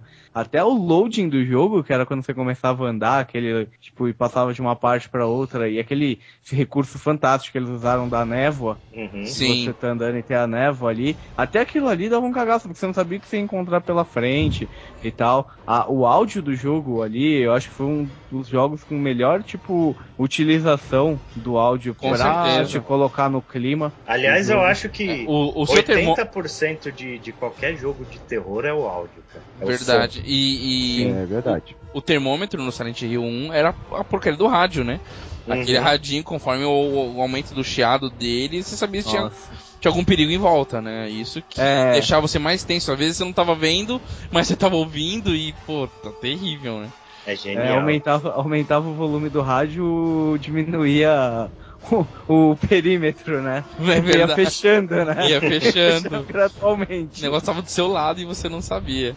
É, eu tenho um amigo que jogou Silent Hill no PC, Silent Hill 1, com tudo apagado no quarto e de fone de ouvido ainda. Se Tá de cagando. parabéns, viu? Não, corajoso, corajoso. Corajoso, esse Era- é corajoso. Eu não tenho a moral. Eu, eu, eu cheguei até aquela tela que tem uma chave pendurada dentro da gaiola. Cheguei até ali. Bastante até. É, andando mais um pouquinho nessa geração ainda, a gente teve o Deep Fear. Vocês lembram desse jogo? De Saturno. E- Deep Fear foi um jogo de Saturno. Ele foi lançado mais ou menos na mesma época do Resident Evil 2. Justamente para disputar, porque a Capcom não fez mais Resident para Saturno. E saiu Deep Fear, que era exclusivo da SEGA. E assim, é um jogo também survival horror, né? Se vocês não conhecem, procurem aí. Deep Fear. E assim, para mim foi o melhor jogo que eu joguei de Saturno. E um dos melhores que eu joguei de todos os tempos. Pela história. é, é, pô, o jogo é muito bom. Tem vários cenários. Ele, ele se passa dentro de uma base submersa. Né? Acontece um vírus e começam a virar um monte de gente monstro. e Só que você, vai- você é um cara da equipe de resgate. Tipo salva-vidas. Né? Então você vai passando pelo jogo, encontrando com personagens e esses personagens vão se contaminando, vão sofrendo com aquilo que tá acontecendo dentro dessa base, então você acaba sofrendo por eles, você vê toda a trajetória de alguns personagens. O jogo realmente é muito bom. Deep Fear, é, não sei, alguém jogou Deep Fear aqui? Não, não, Não, conhecia, não. não. Não, conhecia também. Esse povo que não Mas a teve temática dele me, me lembrou já o, o sistema Shock, será que não me lembrou bastante esse estilo de, de, de estar num lugar em que algum ocorreu alguma alguma desastre biológico, sei lá, ok. Isso, é, aconteceu uma merda e você vai tentar descobrir, depois você descobre que tem que tentar sobreviver, é muito foda. Uhum. É, aí eu vou pro Clock Tower, alguém jogou Clock Tower? Bom Então jogo. eu joguei. Aí eu não joguei e diz um pouquinho como é que era, ele, era um terror bem Silent Hill, mais Resident, e como é que ele era? Você lembra mais, Chico? Faz muito tempo que eu joguei esse jogo. Cara, eu lembro que ele era mais Silent Hill, assim, tipo, ele era menos focado em. Menos ação, mais tipo, puzzle. ação, mais você, tipo, tentar se esgueirar, passar. Ele te, usava muito o esquema do elemento surpresa do Resident Evil. E, tipo, ele te deixava. O jogo, a atmosfera do jogo, ela conseguia te acuar muito, assim. O negócio te deixava com medo. Tipo, ele usava uns esquemas de luz e sombra muito foda também. Uhum. Mas eu, eu não lembro, eu não joguei muito, eu conheço o jogo, joguei ele um pouco, mas tipo, não cheguei a terminar o jogo. Mas era um jogo muito bem feito na pra época, foi um jogão. Uhum. Mas ele também não lembro tanta coisa assim dele. Eu lembro mais, eu lembro mais desse esquema aí que eu lembro que você tipo tinha que usar, até- tinha, ele tinha até um pouco de coisa stealth assim nele. Certo. É, esse realmente eu não, não conheci, mas eu lembro que ele foi bem. Foi bem falado na época de jogos de terror, porque virou uma moda, né? Resident vendeu, Silent Hill vendeu, todo mundo queria fazer, né? Sim, É, na mesma época também saiu o Dino Crisis, muito bom. né? Um pouquinho depois do Resident ali, também da mesma galera que fazia o Resident, da Capcom, mesmo, mesmo, mesmo a galera que dirigiu. E só que trocaram os zumbis pelos dinossauros e confesso que pra mim foi melhor. Eu tive menos medo do jogo, consegui jogar tranquilamente. Sério, eu acho que eu tinha mais medo do Dino Crisis do que do Resident Evil. Não, eu não tinha medo de dinossauro, cara. Acho que se tiver um, um universo apocalipse, a gente vivia num apocalipse e tiver dinossauros, eu vou estar ok. Sim. tá é tranquilo. que o, o Dino Crisis, ele tinha algumas... O grande diferencial dele pro Resident Evil é que os inimigos eles eram muito mais mortais. né? Sim, você sim. pega um Velociraptor de frente na sua cara, nos zumbis conseguia tomar vários hits ali e conseguia andar no, no Dino Crisis, não. Se um inimigo te pegasse de jeito, era um abraço. E também tinha aquele esque- esquema do bleed, né? Que quando você tomava um dano, a personagem ela ficava sangrando e você ia perdendo life aos poucos, tinha que Sim. estancar o sangue. E, e eu descobri há pouco tempo que esse sangramento, os inimigos sentiam o cheiro e eles iam atrás. Olha que sabia- animal. Vocês sabiam disso? Eu não sabia. A, Eu também não. sabia, a programação do jogo fazia com que se um dinossauro encontrasse esse sangue, eu acho que não demorava muito tempo, mas encontrasse por ali, ele seguia o rastro até te encontrar. É um jogo. Eu não cheguei a jogar o segundo, mas eu terminei o primeiro Dino Crisis na época. Eu, joguei só o acho, primeiro também. acho um jogo fantástico. É, eu acho que o ponto dele é esse aí, pelo menos comigo. É, dinossauro nunca vai dar o mesmo medo do que susto, assim, pra mim. Do Não, que uma é? assombração, do que um zumbi. Você Sei entra lá. numa sala, cai um Velociraptor do teto na sua frente e não vai te dar um susto? O Ela- caramba que não vai. Eu vou, eu, eu, vou me cagar todo de qualquer jeito, né? Mas, né? É que, é que eu acho que os dinossauros parecem uma coisa muito mais irreal, né? Assim, É, muito mais fantasia, né? Exatamente. Talvez por isso que não cause tanto pânico. Porque o Porque Resident espíritos, espíritos ou os zumbis são, são humanos, então é coisas que parecem mais possíveis de acontecer, né? Verdade. E aí que. É, a, então, his- a história, do, pelo menos no começo da série, porque depois, puta que pariu, né? É, no começo da série do Resident Evil, ele tinha uma história bem interessante, bem verossímil, assim. Assim, que era numa cidade pequena, onde tinham todos os experimentos, e aí as pessoas começaram a ser mortas e todo aquele mistério, etc. É, pra mim o Resident, o limite dele é o Code Verônica. Uhum. Acho que os três primeiros são, são essenciais para por esse universo, mas o, o Code Verônica é um limite assim aceitável. Agora do 4 pra frente, Outbreak, essas coisas aí nada presta. É, Eu acho que o 4 ainda é um Resident Evil, mas ele realmente já tá mais é, ação do que, do que Survivor. Sim. Do que horror, pra mim. Survivor ele continua sendo, né? Porque Continua sendo. Pouca, é, pouca munição, também tem que cuidar, senão não consegue passar pros inimigos. Mas ele, ele virou muito mais um jogo de um shooter, né? Do que. Começou a virar mais um shooter, né? Hum. Do que É, colocou esse é, essa mira por cima do ombro, acabou, né? É Virou. o Mirou Over the Shoulder. É. Mas É, é um elemento bom de jogabilidade. No caso, melhorou muito a jogabilidade de Resident Evil. Mas o que eu acho que se perdeu muito na série foi. Foi. Sei lá, cara. Não, não sei se é o espírito. Tipo. Que eu- eu achei- sabe? Eu achei, eu achei que ele quis engrandecer demais. O, É. vi- o vírus to- tomou proporções assim que eles não conseguiram encaixar num roteiro bom, sei lá. É, o come... no começo da série, o primeiro Resident Evil, ele é um jogo muito inteligente. Sim. Porque, tipo, os puzzles são extremamente desafiadores, sabe? Você precisa pensar para resolver as coisas. É, não é aquela coisa que é dada de mão beijada. E é, é uma coisa que provavelmente restringia muito o público. E hoje em dia a Capcom não tem mais coragem de fazer esse tipo de coisa que confia tanto na inteligência do jogador. É, basicamente o Resident Evil aí recentemente se tornou um jogo de ação Uhum. e acho que extremamente previsível porque você já sabe o que vai acontecer. E, Ah. e viúva, né? Tipo, É. viúva do pa... Ele tenta trazer as coisas do passado porque todo mundo pede, mas ao mesmo tempo ele quer manter a questão da ação porque sabe que vem. Então É, ele não é, tem mais identidade. Quer pegar jogadores de hoje também, jogadores que nunca jogaram e querem uma experiência nova, não querem saber de, do, do- do- da nostalgia, né? Tem Uhum. isso também. É, avançando um pouquinho, depois disso, acho que a gente não tem mais nada. Vocês lembram de alguma coisa dessa geração que era relevante, assim, além de, sei lá, Parasite Eve, essas coisas ou não? Acho da que os, geração 32 é, eu acho que Resident, Silent Hill e.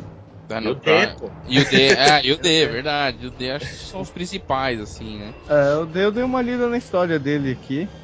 E caramba, a história dele era bem bacana e bem pesada, né? É, e chegou a sair o D2, mas manteve o respeito, ó, a piadinha. eu, eu vi a piada no ar. Você Eu vi viu, a você viu ela piada. chegando, né? Che- Chegou a sair o D2. É... Nossa, não consigo falar D2 sem manter o respeito. É...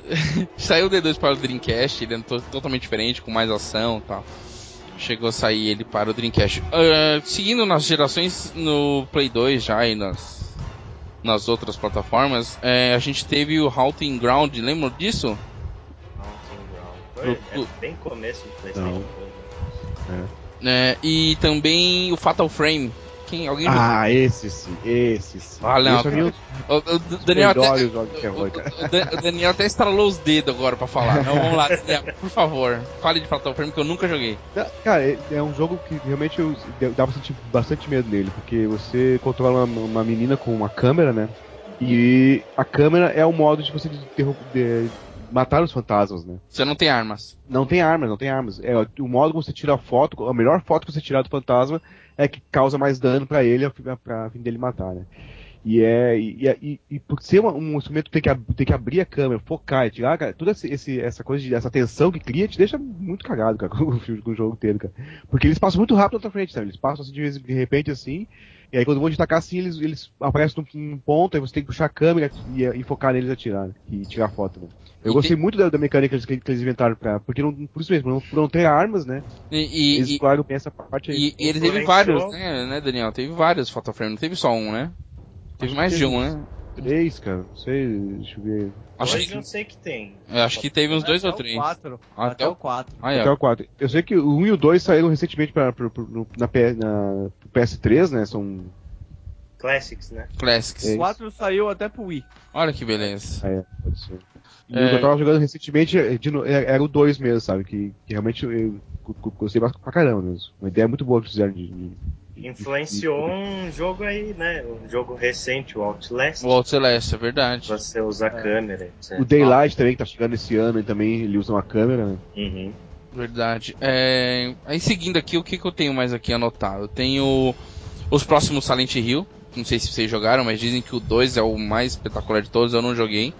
Eu Te- também não teve o dois- O, teve o 2, o 3 e aquele The Room, lembram disso? Sim, o The Room é. Tinha aquelas cabeças grudadas no, no, no quarto, na parede do quarto. Nossa, o colega meu jogou e eu achava terrível aquilo. Cara, É, tem um trailer, depois eu vou passar o link pra você, você deixa aí no post. sim, sim. O, o trailer estendido desse Silent Hill The Room, que ganhou uns prêmios aí e tal. É muito assustador, mas muito assustador. Tô fora. Quando, tipo, tem 10 minutos de trailer, assim, e é de se cagar.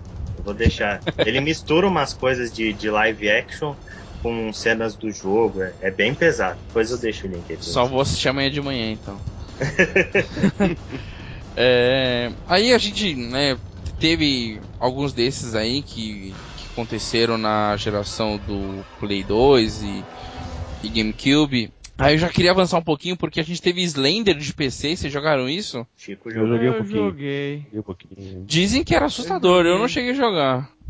É, é, ele é bem. É, Esse, esse é do Chico, não, não teve. O problema dos jogos como, Sl- como Slender é que ele não tem um objetivo. Você até tem, né? Tem que buscar, tem, que Tem, encontrar tem, fazer as você se cagar. É, eu, eu, É, eu, sabe? Esse Eu é o acho objetivo do eu jogo. acho que o objetivo dele era só esse. Se Eu foda-se, acho você que- ia chegar ao fim. Que, um jogo de terror transmite mais terror quando você tem uma história mesmo pra seguir assim e, e Não, começa a cara, saber mais ele- do passado, do background daquele lugar ali, né? Que é o que, não- que não ocorre no Slender. né? Eu não sei como é que nem no segundo Slender que saiu depois, mas nesse- no Não, primeiro lá eu Slender- achei assim, bobo, sem sabe? Falar a O verdade. segundo Slender, ele tinha já. Ele tinha uma história e tal. O primeiro você basicamente tinha que pegar, acho que eram seis ou sete e achar numa floresta, tá? Isso, num, é. num local As cartas, fechado. E é. aí, conforme você ia usando lá, você ia olhando, você via né, o Slender, que era um ser escroto lá e tal, e ele ia, você ia correndo e você, você naturalmente você ficava desesperado, você sabia que o bicho ia te pegar, você tinha que correr e tal. E assim, quando você vê que o Slender, ninguém, tipo, você vê gameplay e tudo mais, ninguém tá preocupado em saber o que acontece depois que você pega todas as cartas. Você não, tipo, você quase não vê vídeo disso. A- a- o pessoal Você curtia. não vê ninguém preocupado A- em ver os outros tomando susto. A galera com o curtia. A galera curtia encontrar Slender e sair correndo, né, cara? É, era, o- era o lance de você tomar susto, mano. E o jogo, assim, ele te colocava numa atmosfera. Ele, meio, ele era meio bruxa de Blair, assim, saca? Sim, sim. Ele lembrava muito, a atmosfera dele lembrava muito bruxa de Blair. E, e ele te colocava, assim, num clima ali naquela floresta que você tava, o negócio tudo escuro, você com a lanterninha ali, que, meu, é- era, era bem complicado. Eu É, acho velho. legal desse tipo de jogo é a situação emergente. Porque se você pega, por exemplo, o Outlast, o que me deixou um pouco desapontado com ele é a questão de que o jogo ele é totalmente scriptado. Os sustos eles vão acontecer quando você passa pelo local X, sabe? Aí no, no caso do Slender, por exemplo, isso te influencia a jogar mais vezes, né? Ele tem um valor de replay mais alto, porque são situações emergentes. É meio randômico onde ele vai aparecer, como ele vai te perseguir, etc. Ô, Ale, mas aí. é, foi o que você falou de replay. O Outlast ele só. Não é que só, né? Mas ele perde no replay. Porque o susto da primeira vez você vai ter. Sim, vai o ter. impacto vai ter o mesmo, né? Acho Uhum. que ele É, só poderia ter trabalhado melhor essa parte de, de- do replay, né? Porque cada jogada seria uma jogada nova, uma partida totalmente nova, né? Você tomar Sim. sustos aleatórios. É, eu até concordo com vocês, mas por exemplo, aquele cachorro do, do primeiro Resident Evil sempre me dá susto, cara. Toda vez que eu jogo ele, cara. É, não só você, cara, acho que é todo mundo. Aquele que estoura o vidro, né? Estoura o Isso, vidro, aquele- né? cachorro lá. No 2 tem aquele tem aquele leaker na sala dos espelhos, cara. Sim. Pô, eu acho que foi a vez que eu joguei o controle mais longe na minha vida de tomar um susto. Não, foi naquele leaker lá. tem, tem aquela, Você tem aquela cena do numa- né? E, e tem a dos corvos também, lembra dos corvos no, no- na janela? Sim, lembro, lembro. Mas essa aí do. Puta que pariu, essa do Licker. Você entra numa sala toda bonitinha, é, para a música, né? E você vai investigando, pega tudo que tem pra pegar na sala e te- tem um espelho, aí você vai vendo, né? Uma sala de interrogação. Aí na hora que você vai sair da casa, da, vai sair da sala, plá! Nossa. o Licker estoura o espelho e cai na sua cara. É terrível. Nossa, meu Deus do céu. Isso é, isso é terrível. É, em PC, né, a gente teve, teve tal do Obscure, né, eu acho que saiu pro Wii também, Obscure. É, Penumbra, que também acho que é da mesma série do Amnésia. Uhum. Então são jogos aí é, que se joga em primeira pessoa, que você é limitado, você não tem arma, né? Uhum. É só navegando no, no ambiente e resolvendo os problemas sem qualquer tipo de arma. É, e eu queria fazer mais uma pergunta pra vocês aqui. Essa aqui é polêmica. Bioshock e The Last of Us é jogos de terror? Survival horror? Ó, É. eu, eu, eu considero o Bioshock um jogo, não um survival horror, mas jogo, jogos com, Com temática de terror, sim. terror. Sim, tem terror. Foi- E até numa dificuldade. te deixa bastante tenso, né, cara? Isso, Você até uma- fica- na dificuldade mais, mais alta do Bioshock, ele, ele quase vira um, Alô? mais munição pra matar o inimigo, e por consequência começa a faltar mais munição também, sabe? Ai, Começa a virar um survivor também. Mas, cara, olha, eu me lembro que eu- quando eu joguei Bioshock na- já no PS3, instalado num- com home theater, cara, no- na sala escura assim, aqueles spices que vem pelas paredes, cara, você ouve direitinho. não, eu som me caguei de- todo. Nas caixas de trás, cara. Nas caixas de trás, tu ouviu eles caminhando assim, cara, chegava a criar arrepio em mim, assim, cara. É incrível, cara. Cara fizeram- Por isso que, como o Ali falou, o som é fundamental no jogo de terror. Eu- tudo que te, te assusta é o que você vê, é o que você ouve também, é Sim. o que cria a ambientação, né? Eu, eu confesso que eu me superei jogando Bioshock o primeiro. Eu não, não joguei o segundo ainda. Terminei o primeiro e terminei o Infinity. E o Infinity pra mim não é. O Infinity pra mim é tranquilo. Mas, não, o, não, Infinity não é. é, mas o, o primeiro eu me superei porque eu passei. Mu... Teve muitos momentos que eu falei, não, eu vou desligar, vou esperar alguém vir vir visitar pra poder jogar, entendeu? A primeira cena do Bioshock 1, que você cai e tal, aí você desce aquele elevador e você totalmente desarmado, vê um cara matando o outro na sua frente e depois ele some e, e o elevador abre. Quem é Nossa. que não se cagou naquilo, cara? Pois é, o jogo É, já e te tem- e mostrou ali, outros- né? Uhum. E tem outras partes também muito, muito aterrorizantes, cara. Tem uma que você tá fazendo uma coisa num lugar, assim, não me lembro qual que é agora, é, e, e acho pegando, lendo um dos audiobooks e tal, quando você vira, cara, tem um Spice na sua cara, encarando, assim, cara, é jogar o, o controle longe mesmo, cara. É, Engraçado e- e- isso aí. E tem um momento assim no, no Infinity também, né? Você tá, acho que. No Infinity, não sei, cara, eu sei que no Sim. DLC agora do, do, do, do Burial ADC também tem uma coisa bem igual, assim, cara, Na, igual, assim. naquele momento que você tá ali salvando a Elizabeth, que ela tá, tá na mesa, os caras estão aplicando alguma coisa nela, ela tem que subir nas duas pontas pra tirar os médicos e tal. Antes de abrir ali, você tá abrindo a fechadura, que você olha pra trás, tem um cara encarando você. Também É. deu um susto ali. Mas e Last of Us, alguém jogou e considera terror? Sim. Claro, é. Ah, Eu não considero um jogo de terror, eu considero Eu- é. Last of Survival. Us. É. Survivor. Survivor, ponto. É um jogo de sobrevivência. Uhum. É, mas ele tem alguns momentos que Sim. te dão um cagaço. Tipo o momento no, que momento, você. no momento em Assim- que ele quer ser um jogo de terror, ele, Ele é sabe. um Faz baita muito bem. jogo de terror. Tipo, a cena do. Toda aquela parte que você cai no fosso do elevador. Nossa, é muito Aquela bem. parte ali é, é, é que aquele trecho pra mim é muito survival horror ali, tipo, você É fica com não, quando você abre, quando você acende o liga o gerador e tem que sair que nem um retardado correndo desesperado, nossa, cara, é, É, aquela é parte é muito. aquela parte até, mas eu concordo com a lei e com o Daniel, tipo, não é um jogo de horror, é um jogo de survival e ele tem alguns trechos que ele faz muito bem de horror aí. no É, meio Mas quer dele. ver, quer ver outro jogo que não é jogo de terror e também tem partes muito terrorizantes? É o Fallout 3, cara. Cada vez que você desce naqueles túneis lá, que, que o jogo todo ele, ele tem vários túneis de metrô que foram abandon- abandonados e estão ah, sendo habitados por eh, mutantes lá, que- da radiação e tal, né? Sim. Cara, você, cada vez que eu entrava naqueles túneis pra fazer alguma missão, cara, eu ia me cagando, cara, porque os bichos apareciam de repente assim no escuro, cara. né? É tudo escuro sempre, é claustrofóbico, que nem o Bioshock, sabe? É uma situação sempre claustrofóbica e isso causa muito, muito medo, cara. É, É, eu- além de claustrofóbico, tem um outro ponto também, um elemento comum aí nesses jogos, que é o elemento de você se sentir um pouco impotente até. Tipo, um uma sensação de opressão ali. Uhum. Você se sente meio que, tipo, porra, tipo, não vou conseguir, que nem o o começo que o Ale falou. Tipo, você tá desarmado, vê um cara matando outro cara assim. A primeira vez, esse cara vai vir me matar. Sim, sim. É, É, o- aquele, o é aquela Bioshock- sensação de, tipo, opressão ali. Você tá- Então, então você tem. precisa reagir porque você tá ferrado. Sim, Então- o Bioshock 1, ele é um jogo que é, a graça toda dele tá enquanto você não se torna super poderoso.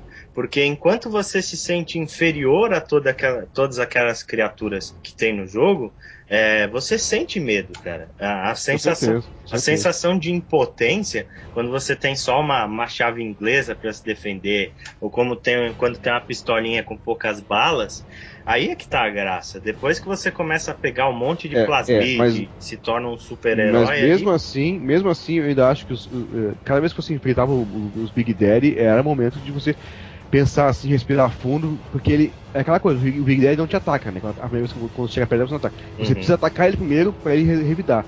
Então eu ficava pensando, tá, qual será o melhor momento? Qual será o melhor momento? Será que eu tô preparado? Tô preparado ou não? Tá, tá tudo aqui certinho. Vamos lá, vamos lá, agora vai. Cara, era sempre assim, todos os Big Daddies, mesmo quando, quando no final do jogo, quando tava bastante poderoso, eles, eles são sempre dif- difíceis de derrotar. Uhum. E isso era um motivo que trazia essa tensão aí de, de cada vez que encontrava eles, né? Sim, sim, eu concordo. E uma coisa que eu acho bacana também É, muitos jogos hoje em dia, o Daniel citou do Fallout, você citou do Last of Us, é, muitos jogos hoje em dia eles estão trazendo o cli partes de terror, né? Tipo, alguns climas de, de terror para dentro. É, um exemplo que eu ia citar, cara, de um jogo que não é um jogo de terror, mas ele cria uma atmosfera que te deixa absurdamente cagado e você sabe que, tipo, ali você não tá dentro de um jogo de terror, é o Gone Home. O, o Gone Home, ele é um jogo que, putz, é, você tá voltando para casa depois de, de uma. Você fica vários anos na Europa, né? A personagem principal fica, sei lá, um ano na Europa. Sim. Aí quando ela volta para casa, ela encontra a casa dela abandonada. Isso, tipo, chovendo o tempo todo, caindo raios, aquela casa grande toda vazia, Vazia. com algumas coisas mal iluminadas, o seu passo rangendo quando você caminha pelo, pelos ambientes. Tudo isso te deixa com muito medo, cara. É, é, é, eu- então, eu concordo com, com a parte que, assim, você chegou na casa, então você tá explorando a casa. Agora, Uhum. eu não lembro ah, como, é que, como é que flui o roteiro, porque, assim, por mais que você tenha viajado, tenha passado um ano fora, é, quando você volta pra sua casa, você sabe a- onde tá os cômodos da sua casa, certo? Certo? E ali, Certo. ali era o quê? Ali era uma mudança, os pais dela tinham se mudado pra uma casa nova e ela não conhecia aquela casa. Exatamente. Ah, então, ela, então ela não conhecia aquela casa, então ela começou ela a não explorar. conhecia aquela casa. Ah, tá. Porque E, você voltar pra casa e ter que ficar procurando as coisas numa casa que você teoricamente já, já viveu nela, fica meio estranho. Não, o jogo, eu concordo com Leo, o jogo realmente ele te coloca numa atmosfera que o ponto é que você fica o tempo todo pensando, meu, vai aparecer alguma coisa. Vai dar Uhum. merda, vai dar vai, merda. vai, vai dar merda. Você fica o tempo todo. Você, E tá- não- você entra numa sala, aí tem uma TV ligada, ou tem um rádio ligado, aí você já tipo, opa, peraí. É. Não, não, vai dar merda. Vai tem, dar merda. tem coisas olhar que são tão perturbadoras, né, cara? Tipo, você entrar numa, numa sala e ligar o som, aí começa a tocar a porra de uma música alta. Eu não conseguia, eu sempre desligava o som, eu não conseguia ficar muito tempo com o som ligado. Aí, aí eu acho que é um outro elemento que funciona muito bem em jogo de terror, que é, o é um elemento de solidão, né? Sim. Pois é. Quando o personagem ali se sente sozinho ali, você vê que não tem nin- ninguém pra te apoiar ali e você fica. É verdade. Meu, É- eu, é o- eu acho que jogo de terror não deve ser jogado em cooperativo, né? cara? Ah, Eu não. sei É- Então, é que a EA tirou a ideia de botar cooperativo no No Dead Space Pois é, é. Mas tudo bem, acho que a gente vai- vamos falar de Dead Space depois aí. É, provavelmente. Então, é, na verdade é o que a ia acontecer agora. Eu ia fazer uma pergunta pra vocês. Dead Space é o, foi o último grande survival horror? Vocês consideram ou não? Eu, eu concordo. Pra mim, nessa geração específica, que é essa última geração agora, ele é o único survival horror que É, existe, é, é, é o survival o horror único. moleque É- é mesmo, o- garoto. O primeiro, né? O primeiro, o primeiro De Dead raiz. Space é, é, exatamente, de raiz. Ele, ele, tu vê que ele foi muito inspirado no Resident Evil, pelo fato de você estar com, pelo menos no Resident Evil 4, né? Pelo fato de você estar com o personagem over the shoulder né, ali, e quando, na hora, e quando mira você não consegue se mexer muito, você perde um pouco da mobilidade. Ele até se mexe, né? No, no Resident Evil não se mexe nada, né? Mas no Dead Space ele se mexe, só que bem pouco. Isso causa um pouco mais de tensão também. Isso te deixa mais preocupado com a cena. O inimigo tá vindo, você tem que não, você não pode desperdiçar tiros, tem que acertar nos lugares certos, né? Pra matar os, os, os necromorphs lá, né? Sim. E então tudo isso cria esse, esse ambiente. Então cada vez que você encontra um monstro, cara, é, é, é terror mesmo, né? É, terror puro. Não, e o som Eu daquele jogo é sensacional. terrível, né? O som daquele Som jogo absurdo, cara, absurdo, absurdo. é absurdo. Nesse E- jogo, uma das coisas mais impressionantes é que o jogo não tem HUD e as balas elas são Não mostradas diretamente Isso. na arma quando É, você mira. Isso é exatamente. E genial. as- Tá tudo E a no seu saúde, corpo. e a saúde no seu rig, né? Que é aquela coisa que fica nas costas dele lá, É. que tem É, o, o, o, o seu HUD, saúde o, dele. o, o seu HUD é o seu personagem, né? Você tem que olhar pra exatamente. ele, lá você vai saber como é que tá a sua estrutura de arma, de estamina, de munição, tudo isso tá lá. É muito impressionante. Que pena que quiseram ganhar dinheiro mais do que já tinham ganho, né? E cagaram É. Não, né? O O 2 que- até ele, ele manteve um pouco desse, desse, desse terror aí, sabe? Ele, ele- é, eu ainda diria que o 2 é um, é um bom jogo, tá? Sim. O 3 é realmente que ele partiu mais pra ação, ele tem tiroteio, você enfrenta inimigos humanos, e aí tem momentos também que. De, a, primeira, a primeira parte do jogo, assim, ela é basicamente Dead Space é, tradicional, né? Mas depois que ele vai pra um certo planeta lá, ocorre mais é, a- é, essas coisas de, de enfrentar humanos que tiraram um pouco do terror, né? E também a parte do cooperativo, né, cara? O jogo de terror cooperativo não existe, né? Uhum. É, eu, eu não joguei, mas dizem que o terceiro virou completamente ação. E em contraponto, o, caramba, o Lost Planet. Lost Planet Sabia entrou com uma, é, entrou com um clima mais de terror, né? Sim, o último Sim. Lost Planet 3 ele tem um pouquinho mais de terror. Ele, ele enfrenta. Ele, aquela coisa, né? Quando vai pra dentro de lugares fechados, já dá um clima de terror, né? Já, E- a e- possibilidade acontece bem- muito isso no, no- isso. Oh. Acontece muito isso no, no- no Lost Planet 3. Ele, ele tem várias missões que ele- se passam dentro do- do- do- dos lugares lá que, que, que dá, dá a oportunidade de criar esse clima aí, né? O- Mas um ponto, um ponto interessante, que eu acho que a gente tava falando dessa geração, beleza, nos consoles não teve mesmo muito jogo de terror, mas no PC você viu uma enxurrada de indies de horror, né? Sei lá, É, no sim, Steam. sim. O Chico falou a palavra-chave aí. Que se fala, o Rodrigo falou que o Dead Space foi o último grande jogo, grande survival horror. Eu acho que ele pode ter sido o último AAA, né? O último Ah, tá. Porque o caminho do survival horror tem sido mesmo indie, cara. A gente tem, por exemplo, o Outlast é um ótimo jogo de survival horror e é um survival horror puro. É, a gente tem aí o Lone Survivor. Lone Survivor, eu ia falar dele, né? ele, ele é bem terrorizante. Lone Ele é- Survivor.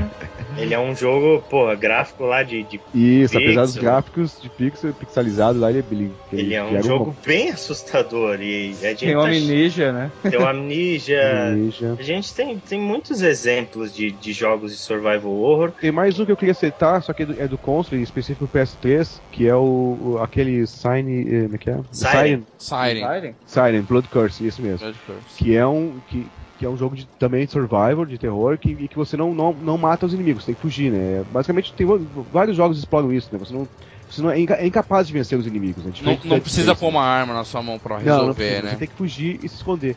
E o interessante do Siren é que ele tem uma. Ele, tu tem a visão dos, dos zumbi, aqueles zumbis lá, né? Tu aperta o botão lá e você entra, a, a tela se divide, você vê a sua visão e vê a visão dele. Então você vê se ele tá se aproximando de você ou não, se ele tá querendo conseguir te enxergar ou não. Que é uma modo de você conseguir se esconder mais ainda, né? Cara, Interessante. E é, é legal, cara. É, ele tem do- uns 12 episódios, se não me engano, né? E são episódios curtinhos de 20 minutos, 15 minutos às vezes, assim, né? No total deve dar umas, 12, umas 10 horas de jogo, né? Uhum. Legal. Isso, mas são todos is- is- episódios isolados assim. Tem uma trama ali que eu não consegui pegar direito, que essas tramas japonesas, de terror japonês, são sempre muito malucas, né, cara? Uhum. E, mas é, eu, eu achei bem. A proposta interessante. E é um dos pouquíssimos que sobrou mesmo, cara. Além do Dead Space, é isso aí que eu, que eu tenho pra dizer na- na- nos consoles, né, no caso. É, Aproveitando aí que o Daniel falou, alguém tem mais uma menção rosa que queria citar, que porventura se perdeu no caminho e a gente não citou? Eu queria lembrar de Fair. Ah? Fear. Fear, né? Fear, Fear. Fear, É. Fear, ah, o Fear. Fear Mas o é- Fear, eu acho que só o primeiro é que foi de terror, né, cara? O segundo eu vou te contar, né, cara? Ah, Eu pera aí, não. medo, né, cara? Não, você ficou Não, até tranquilo. tem umas partes, tá? Até tem umas partes quando aparece aquela menina cê- desgraçada é, lá, então, você você leva ficou, um cagaço. você- ficou tranquilo no segundo, eu me caguei todo. cara. Mas é um jogo de ação, cara. É um jogo Ah, de sim, tiroteio, sim, é um, sim. É um shooter em primeira pessoa. Ele tem um momentos, né? Ele tem momentos, é verdade. O 1 é um cagaço foda. Uhum. Alguém, mais, É. que- alguém quer lembrar mais algum? Então, tem um jogo, eu não joguei, mas tem um jogo que é bem comentado, eu não lembro, acho que o Black era um jogo de terror, não era? Não, Black, Black, não. é tiro. Não? Black era Não? tiro enlouquecido, né? É, tiro Ah, primeira então- pessoa, né? Ele era um, um Call of Duty, um Killzone, era nesse- nessa pegada. Ah, não, só, Isso, só, é. pra, só pra lembrar, que eu lembro que tem um amigo nosso que sempre falava desse jogo e Isso. achei que fosse. Porra nenhuma a ver. É, eu, eu, eu poderia falar dos, dos novos Silent Hill que saíram, né, cara? Mas eles são tão inexpressivos mesmo, talvez nem, nem vale a ah, pena. é, em relação aos primeiros, É, né? Os jogos são os primeiros, né? Eu, eu até acho que. Eu digo o seguinte: eles ainda conseguiram manter um pouco mais a essência do que os novos Resident Evil, cara. Os novos, os 5 e os 6 Sim, não tem terror sim. nenhum, cara. Você não, não leva medo. com Mas no Silent Hill, apesar de eles terem fugindo um pouco do original, ainda mantém algumas coisas de, de você caminhar num lugar que não conhece, e ver aqueles bichos de repente, e ter muito mais o clima do que o, o- o monstro em si, né? Sim. Uhum. É, eu acho que a grande questão dos jogos de terror é que eles viram que o jogo de ação ele vende muito mais. Então, É. não, não, é, não tem um custo viável para alguém produzir um AAA focado só no terror, né? É um, é um nicho muito específico que gosta. Ô, Alexandre, mas foi, foi aquilo que o, o, o Daniel falou, o coop não funciona pro terror, mas imagine se o coop, ele deixasse de ser um coop tá aqui um do lado do outro, né, andando e resolvendo, mas imagina você jogando Resident 1 um com a Jill e o outro com o Barry, e cada um vai pra um lado dentro do dentro da mansão e vai só se falando pelo rádio. Uhum. Ah, boa ideia, cara. Eu É, acho, legal. acho- aí sim Legal. seria um, um corpo interessante, porque aí um tá no ambiente, fala assim, pô, eu precisava de uma chave assim, assim, assado. Aí o outro num outro ponto, pô, eu encontrei, eu acho que vai te servir, vamos se encontrar em tal lugar, encontra, passa a chave, vai cada um resolver alguma coisa. Eu acho que Ah, nesse- mas eu acho que se perde um pouco, mesmo O, assim. cinco, o Resident Evil 5 e 6 tem um pouco disso. tá? O 6 tem É. parte que você se separa do, do, do companheiro e cada um segue um caminho e, ideal- e e a intenção é se encontrar mais adiante lá, né? Mas a, a questão não é só essa, a questão é que eles pararam de ter boas ideias de que causam medo, sabe? Parece que não, não, não se explora mais isso nesses jogos aí. Entendi. É. É, é aquela coisa, o terror, ele. Hoje em dia ele tá relegado a ser elemento dentro de um jogo. Isso. Mas eu espero que isso mude, cara. Eu, eu tô vendo com bons olhos os, os jogos que estão sendo anunciados, ah, por PS4 especialmente, né? E que estão vindo aí no futuro aí, né? Por exemplo, o Soma, eu acho que vai ser um jogo muito bom. Só uma Esse- dos caras da é. Amnesia, né? Isso, é. O, o Daylight também, que, que me lembra, me lembrou muito o Outlast, mas eu acho que também tem boas chances de ser um jogo bom. Uhum. E nós temos, quem sabe, finalmente, um jogo de Alien decente, né, cara? Vamos ver se esse Alien. É, como é que é o nome dele? Isolation. A Isolation, se ele realmente vai tra- trazer o clima do Alien, né, cara? Porque nenhum jogo de Alien trouxe direito o clima do Alien, né? É, É. Primeiro- primeiro nunca Alien, fizeram, menos, né? É, nunca fizeram. É, Vocês querem ver um jogo aí que eu acho que vai ser. que é extremamente promissor pela proposta dele? É um jogo indie chamado Monstrum. Ele foi anunciado e a história dele é a seguinte: você é um cara dentro de um navio. É, junto com um monstro que te persegue. meu Só Deus. que sabe qual que é o diferencial desse jogo? Ele tem permadeath, cara. Um jogo de terror com permadeath deve ser a coisa mais aterrorizante do universo.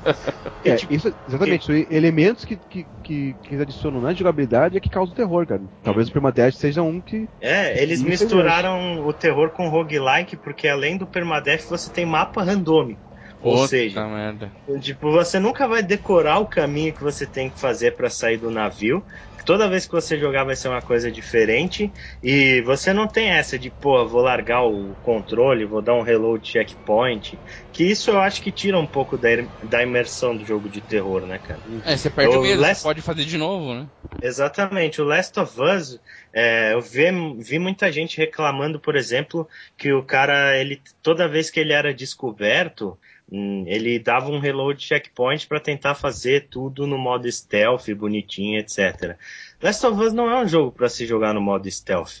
O, quer ver o jogo melhorar 300%? É você simplesmente, é, toda vez que você for descoberto, você se virar para fugir dali, cara. Tipo, você tentar sobreviver de qualquer forma, gastar bala pra caralho, foda-se, e, e tentar sobreviver. E isso é que é a, a grande questão. É um jogo de sobrevivência, não é um jogo de stealth. É, é, é a situação que o jogo tá te dando, né? Não tem que ficar dando reset, né? Não tem que dar, voltar no, no checkpoint. Sim, Tem eu que acho ver com as consequências dos seus atos. Sim, sim.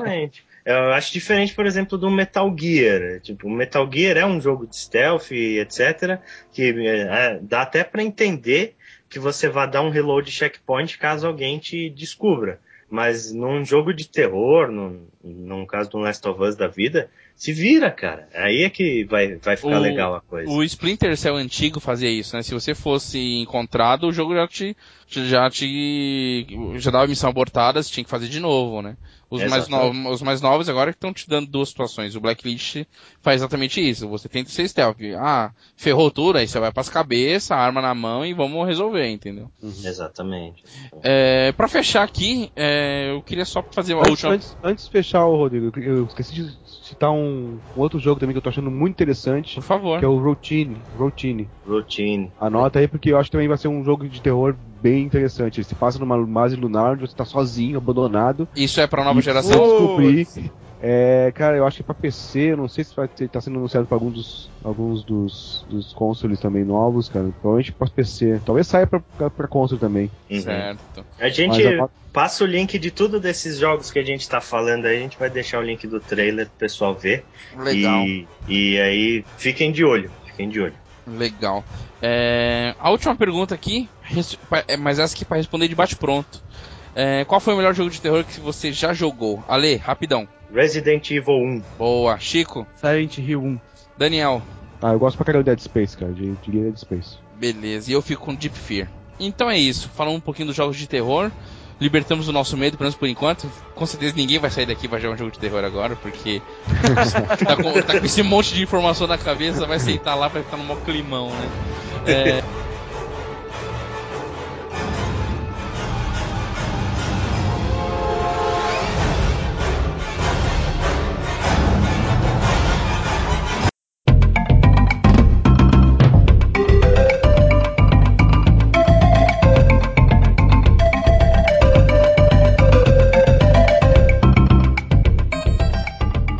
Bom, galera, é, a gente vai fazer o quiz, a gente voltando, a gente fez lá no comecinho do, do, do Biscoito Cast, episódio 4, 5. A gente tá voltando com o quiz, já que estamos com convidado, vai ser nada mais justo ter o quiz. Vamos lembrar um pouquinho das regras, como é que funciona. Eu vou falar de um jogo, ou game, ou console, ou personagem, é, qualquer coisa relacionada ao universo dos games, ou um, um produtor, isso, tá? É, tem um nome, né? E eu vou dar três dicas. Uhum. Eu vou falar a primeira dica. Se alguém souber falar parou, aí essa pessoa vai ter o direito de responder, tá bom? Fala o quê? Fala o quê? Eu não ouvi. Falar parou. É como se estivesse apertando, é Ah, como se estivesse parou, apertando parou. o botão do passo repassa, sabe? Mãozinha, Certo. mãozinha atrás da orelha, falou parou, é sua vez de responder. Uhum. É, errou, a gente continua, são três dicas. Se acertou, bem, se não acertou, a gente dá, dá no final a, a resposta, tá? Eu acho que vai ser simples, eu acho que vocês aqui, bom- bons entendedores, vão saber que jogo que é. Tranquilo pra todo mundo aí então? Tranquilo? Beleza. Pode mandar. Então vamos lá. A primeira dica é: este game possui um garoto como protagonista. Um garoto. É, um garoto. Universo é Paperboy. grande. Não, não vale responder assim, tem que falar pra- parou. Tem que falar. Oh, parou. desculpa, desculpa, desculpa. É, Alguém, alguém sabe? Parou. Parou. Manda Alex lá, Ale. Kidd. Não, não é esse. Beleza. O Ale não pode responder mais nessa rodada. Chico e Daniel, alguém sabe? Alguém quer chutar? Parou. Parou. Paperboy. Não, não, não. Daniel quer tentar ou não?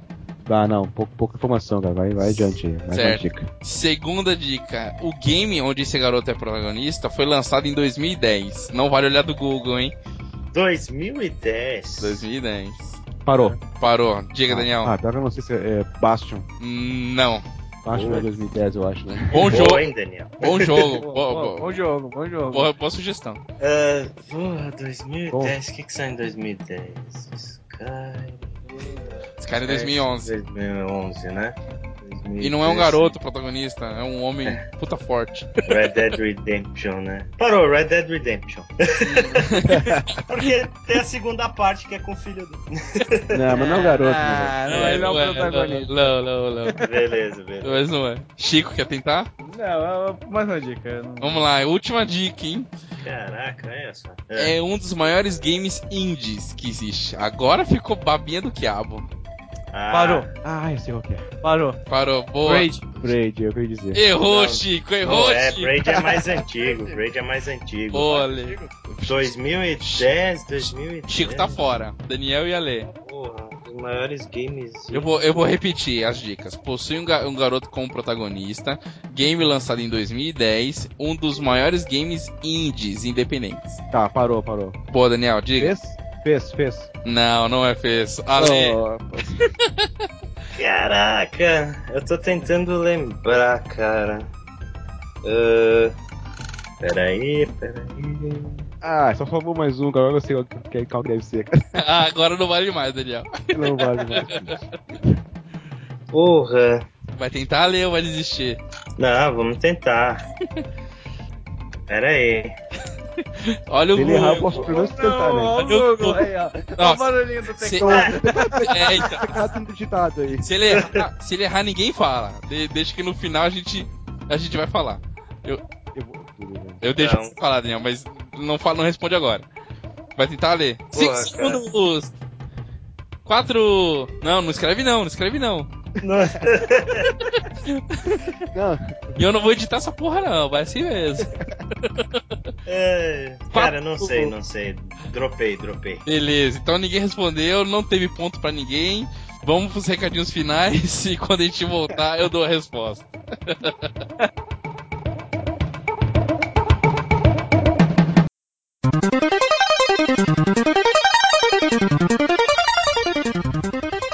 Bom, galera, vou primeiro aqui agra- agradecer o Ale, Romero, o Chico e o Daniel por terem participado. Obrigado mesmo, meninos, por ter A gente participado. que agradece. Cara, a gente agradece aí pelo convite. Eu convidei porque assim, eu, sou- eu ouço muito podcast, eu sou fã do podcast de vocês, é um trabalho muito bem elaborado, bem editado, né? E vocês vão atrás da informação pra passar realmente boas informações pra quem tá ouvindo.